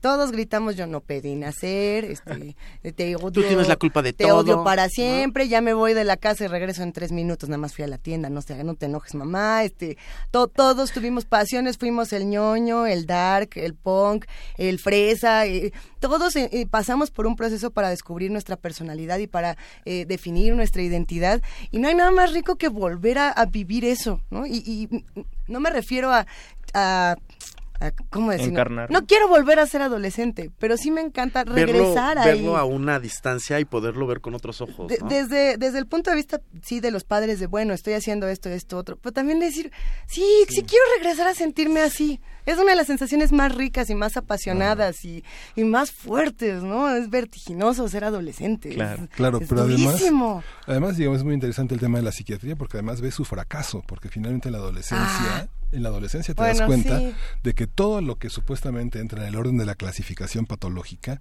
se diluye inmediatamente, ¿no? Se pasa de la bipolaridad a una cuestión narcisista, a una cuestión depresiva, y inmediatamente se, se, se diluye, ¿no? Pero, pero finalmente lo divertido está en que cada uno de los personajes lo tiene, tiene todas esos matices y, van pasando por todos los matices dentro de la misma historia y se le van diluyendo y no se quedan tan clavados, ¿no? Llega el momento en el que justamente Víctor el nerd está así de, es que me está yendo del cocol porque pues nunca había reprobado una materia, no puede enfrentar esa, esa frustración de sacar un 5 en una asignatura, no lo puedo aceptar. Ah, qué bonito era cuando la preocupación. sí. Ah, qué bonito, va a sacar cinco y asustarse. Y en cambio Aldo está tratando de sobrevivir porque pues finalmente Aldo es el único que llega y dice, tengo broncas en mi casa, soy un rebelde porque tengo problemas en mi casa y tengo problemas en mi casa y no me importa que me vean que tengo problemas. Sí, tengo problemas, ¿no? Pero realmente, ¿cuál es la, raíz de ese problema? Eh, por la niña Fresa Lisbeth es una niña total y completamente superficial, pero ¿por qué superficial? Porque también es su, su caparazón de que, espérame, tengo sentimientos y no quiero que entres. ¿no? Y, y, el deportista, pues, es un obediente a que literalmente él sí está siguiendo parte, como lo propone tal cual la película, él sí está siguiendo lo que su papá le está diciendo, le, eh, eh, está obedeciendo la frustración de que literalmente su papá no pudo ser deportista porque se fregó la rodilla y entonces ahora el hijo tiene que ser el deportista. Entonces, eh, la niña eh, emo, dark, eh, eh, rebelde, como quieran llamarle, el estereotipo que le quieran poner, es porque está sola en su casa, nadie le hace caso. Y desafortunadamente ahora también vemos en, en, en los hogares de las familias que los chicos están creciendo como hierba a, a, a, a, volumen, sin, sin, pegados en una red social, pegados en un internet sin que sin que tengan una dirección, ¿no? Entonces, esa explotación también es ah, ¿por dónde, no? Y es lo que le pasa justamente a Violeta. Entonces, pasando por esta toda esta serie de, de, sentimientos y de emociones es así de, de, sí pasan no se clavan pero pero tienen parte de, de, ese trauma. Y hay una parte del discurso que es muy, que del discurso sobre los adolescentes y sobre las obras que se hacen a partir del etos adolescente, que es el poder. Qué hacen con el poder que empiezan a adquirir y qué hacen con los poderes que se están eh, ejerciendo sobre ellos, cómo se revelan, cómo construyen identidad. El papel de los adultos, o sea, tú has hablado, Víctor, de una serie de... Em, de personajes en los cuales los adultos han tenido una incidencia brutal y la van a seguir teniendo y siguen teniendo poder. Hay una serie de instituciones, la iglesia, la casa, la escuela, la familia, los otros compañeros, ¿no? que están eh, que están ejerciendo poder sobre ellos. Eh, hoy además tendríamos que hablar de las pandillas y los narcos y los políticos y muchas otras cosas, ¿no? Pero ahí está, ahí está todo el tiempo el problema del poder y el poder cómo lo, eh, cómo lo gestan entre ellos y lo distribuyen entre ellos, que también eh, va, va moviéndose, digamos, conforme avanza la obra, ¿no? Fíjate que sí, el poder va cambiando muchísimo. Eh, en momentos, eh, justamente Aldo quiere llegar y fregarse al de al lado y le terminan dando con la cubeta en la cabeza porque le sale el tiro por la culata. Porque finalmente no es siempre el hecho de llegar y molestar al de al lado, ¿no? Sino que también el otro tenga la capacidad de poder defenderse. Entonces, y no me vas a dejar mentir, o sea, finalmente los ensayos se permiten realizar ese tipo de ejercicios de, ahora frégatelo tú a él, ¿no? Devuélvesela con esto, con el arma que tienes, trata de pegarle en la cabeza. Y entonces el otro así de, chin, ya me volvieron a pegar. y, si no, que, que, que, aquí Miguel me, me, desmienta, ¿no? Sí, claro. Es, es muy interesante esto del como los juegos de poder, porque por un lado tenemos a los padres, ¿no? Por ejemplo, desde, desde este personaje de Aldo, eh, pues su padre es un alcohólico que lo golpea y golpea a su madre y es una eh, casa en la que la violencia está todo el tiempo ahí, ¿no? Y llega a la escuela y recibe otro tipo de violencia de parte del maestro, ¿no? porque le dice eres un fracasado, tú no sirves para esto, nada más estás aquí gastando el tiempo y algún día te vas a arrepentir, etcétera, ¿no? Entonces hay, hay un momento en el que el padre se vuelve el maestro, ¿no? Es decir, en el maestro se ve al padre, exacto. Y eh, justo Aldo está en este momento en el que se está, digamos, empoderando, ¿no? Está allí llegando o caminando hacia ser adulto pero todavía no llega y está como en esta transición. Y, y se enfrenta con que todos pasan por, en algún momento por eso, ¿no? Por ejemplo, eh, hay alguien que lo pone en su lugar, ¿no? Hay dos, dos personajes sobre todo que lo ponen en su lugar en un momento muy específico de la obra y Aldo se queda completamente, sí, desubicado. Y justo estos momentos son muy interesantes porque son los que marcan al personaje y a cualquier persona ¿no? Cuando alguien te pone un alto, que de hecho es esto del valiente vive hasta que el, valiente vive hasta que el cobarde quiere, ¿no? en el momento en el que el cobarde pone un alto, que está respondiendo al poder, ¿no? Está restando, exacto, está restando eso, o está, está demeritando eso. Sí, pero Aldo tendrá que decidir cuál es el, o sea, cómo va a ejercer ese poder, ¿no? Si va a replicar el modelo que conoce, el modelo violento que conoce, o si va a tomar otra decisión. Y esa es la encrucijada a la que se están viendo muchísimos. Estructuralmente la historia está diseñada para eso. O sea, los chicos llega el momento en el que se rompen y, empiezan a hablar realmente ya de lo que sienten y dicen, bueno, ¿y qué va a pasar mañana? ¿Vamos a cambiar o vamos a seguir siendo los mismos? Realmente va a haber un cambio para no convertirme en mi papá, eh, para volverle a fregar la vida a mi hijo, o realmente voy a generar un, cambio. Entonces creo que también eso te invita mucho a la reflexión de, de, de, qué carambas estoy haciendo socialmente.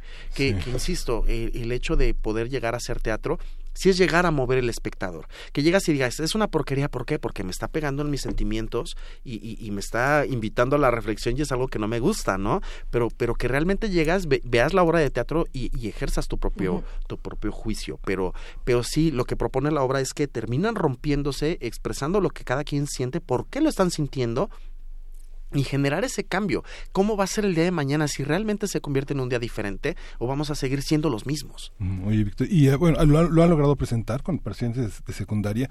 Pienso porque, bueno, desde la implementación de la reforma educativa y la, la, parte de, la, de los límites que hay entre los maestros, los padres y los alumnos, eh, se, han, se han hecho nuevas relaciones, digamos. El contacto con los maestros ya está totalmente normado.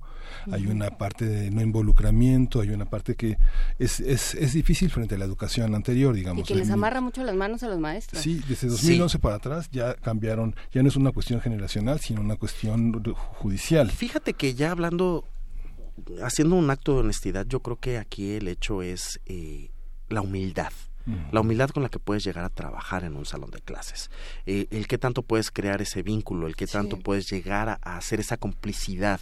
El chicos vamos a tratar de resolver, no vamos a pelear, vamos a mediar. Eh, eh, la, tu estrategia como profesor también se vuelve otra cosa diferente, pero la historia lo que propone es llevarte al extremo, o sea, realmente llevarte a, a una eh, convivencia con tu, con tu emoción, a un enfrentamiento con lo que está pasando socialmente, sin ningún tipo de límite y sin ningún miedo a que, a que puedas recibir alguna represalia.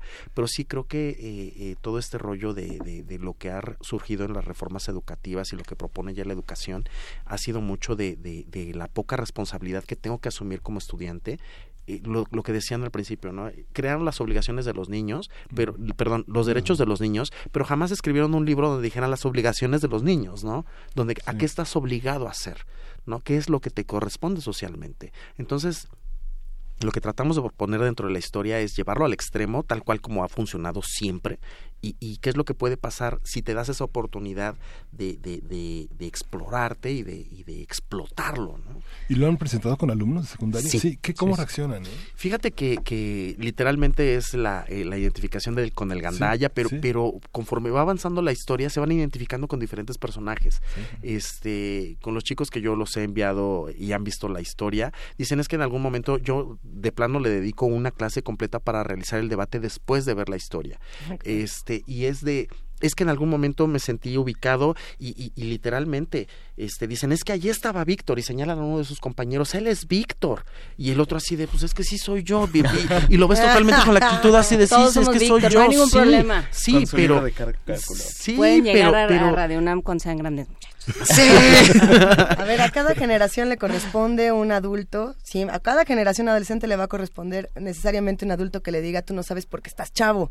Eso sí es así. Eh, hay frases, mira, eh, hay frases que nunca cambian, ¿no? Es porque lo digo yo, la chancla voladora, hay cosas que no se modifican, ¿no? Venturosamente tenemos espacios como esta obra donde nos prueba lo contrario y donde podemos darle voz a los jóvenes y a sus inquietudes. ¿Dónde, cuándo, cómo y a qué horas, Miguel Nuche? Cuéntanoslo todo. Eh, estamos, bueno, nos quedan los, el siguiente jueves, que es 12, jueves 12 de abril, a las, 8 de la noche. Después es el 18 de abril, que es miércoles, a las 8 de la noche igual. El siguiente miércoles, que es 25. Y después nos vamos a los domingos a las 6 de la tarde.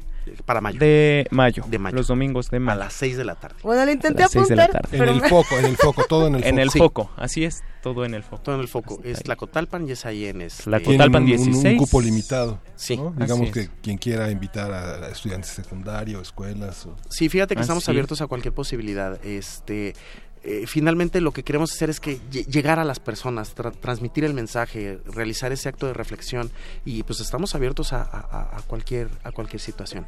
Oigan, ya compartimos toda la información en nuestras redes sociales, eh, ya está todo listo y nomás por el tiempo nos tenemos que ir porque el programa está a punto de llegar a su oh, fin. Pero queremos agradecerles profundamente porque se han tomado el tiempo de venir aquí y no solamente cambiarnos a nosotros, sino a todos los que están haciendo comunidad, que han mandado muchos mensajes entusiasmados, eh, adolescentes, aguerridos y apasionados. Qué maravilla. Gracias Miguel Nuche, gracias Víctor Sandoval, qué gusto que nos hayan acompañado. Gracias, gracias. a ustedes. Y bueno, pues nos despedimos escuchando todavía un poco más de Simple Minds. Don't you forget about me. Que no.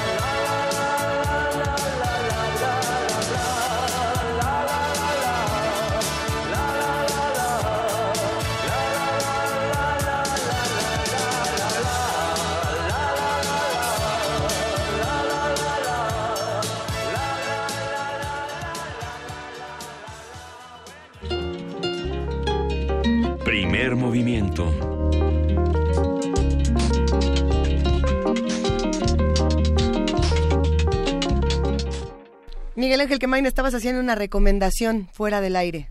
Sí, es que nos dicen que no podemos ya regresar a la adolescencia, pero sí podemos, todo el tiempo regresamos. Regresamos a la adolescencia. ¿Cómo? Comentábamos que hay un ensayo extraordinario de André Green que está, este, lo han, lo han traducido muchísimo en Nueva Visión, en los espacios argentinos Ujú. de psicoanálisis que se llama El adolescente en el adulto y en ese ensayo André Green muestra cómo en la terapia, en el análisis, en la conversación psicoanalítica estamos permanentemente en ese intento de reinventarnos y de reeditar nuestro pasado infantil adolescente en todas las edades, como decía Juan Inés, fuera del aire, esa antología que vamos a hacer, hasta pasado los 70 años seguimos con rasgos adolescentes. Seguimos, se, se puede seguir siendo adolescente. Yo mencioné un par de personajes que no realmente no son no hacen honor a lo que puede lo que puede significar ser adolescente, pero sí, de pronto si uno se junta con sus hermanos, por ejemplo, vuelves a tener 13 años y te vuelves a pelear por quién va adelante en el coche o este, Sí, eso sí, sí. porque tú siempre, ¿por qué tú siempre escoges de- qué música oímos? ¿Y por qué Sí. siempre escoges tú la película cuando vamos al cine? Y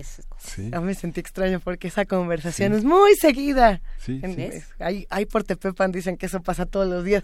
Oigan, ya nos vamos. El- esta semana que parecía y se antojaba como una semana todavía de vacaciones resultó ser una de las más convulsas de este 2018. Ha No estado durísimo. Eso, Luisa Iglesias, porque Mejor ni lo porque digo, La ¿ah? competencia se pone ruda. Se va a poner más interesante, esperemos que no se ponga más violento porque este país necesita espacios de paz y espacios de resistencia, sin duda, Miguel Ángel. Ya nos vamos. Y tenemos una complacencia para Santiago Luis Enrique Castillo Pérez, que es eh, de Yucatán a Gogó, Vísteme de Calimán. Y pues nosotros nos vamos a este fin de semana que se estará lleno de información. Gracias a los amigos de TV UNAM, a nuestros queridos amigos de Radio UNAM, equipo de producción, ingenieros en cabina, coordinación de invitados, redes sociales, servicio social. ¿Qué Servicio otra? social. Uriel, no te vayas. ¿Cu- ¿Hoy es el último día de Uriel? No. Ah, qué bueno, No. ya me estaba dando un medio infarto aquí. Vamos a proponer un servicio social en la UNAM de cuatro años. De cuatro años. No hay que quedarnos con desmayados. Uriel Gámez para siempre. Una de las Sí. adquisiciones más padrísimas de Radio UNAM. Otra día lo platicamos, ya nos vamos de esta semana. Gracias, querida jefe de información, Juana Inés de esa. Muchas gracias a ustedes. Gracias, querido Miguel Ángel. Quemain. Esto fue Primer Movimiento. El mundo desde la universidad y Calimán.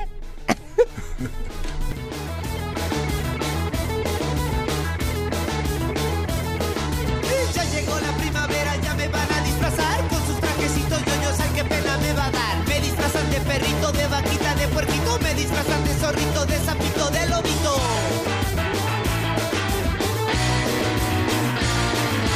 Yo quiero que me disfraces mamita de luchador. Quiero que me tengan miedo, yo quiero causar terror. Yo quiero salir de Rambo, de a Superman. Yo quiero ser superhéroe, vísteme de Calimán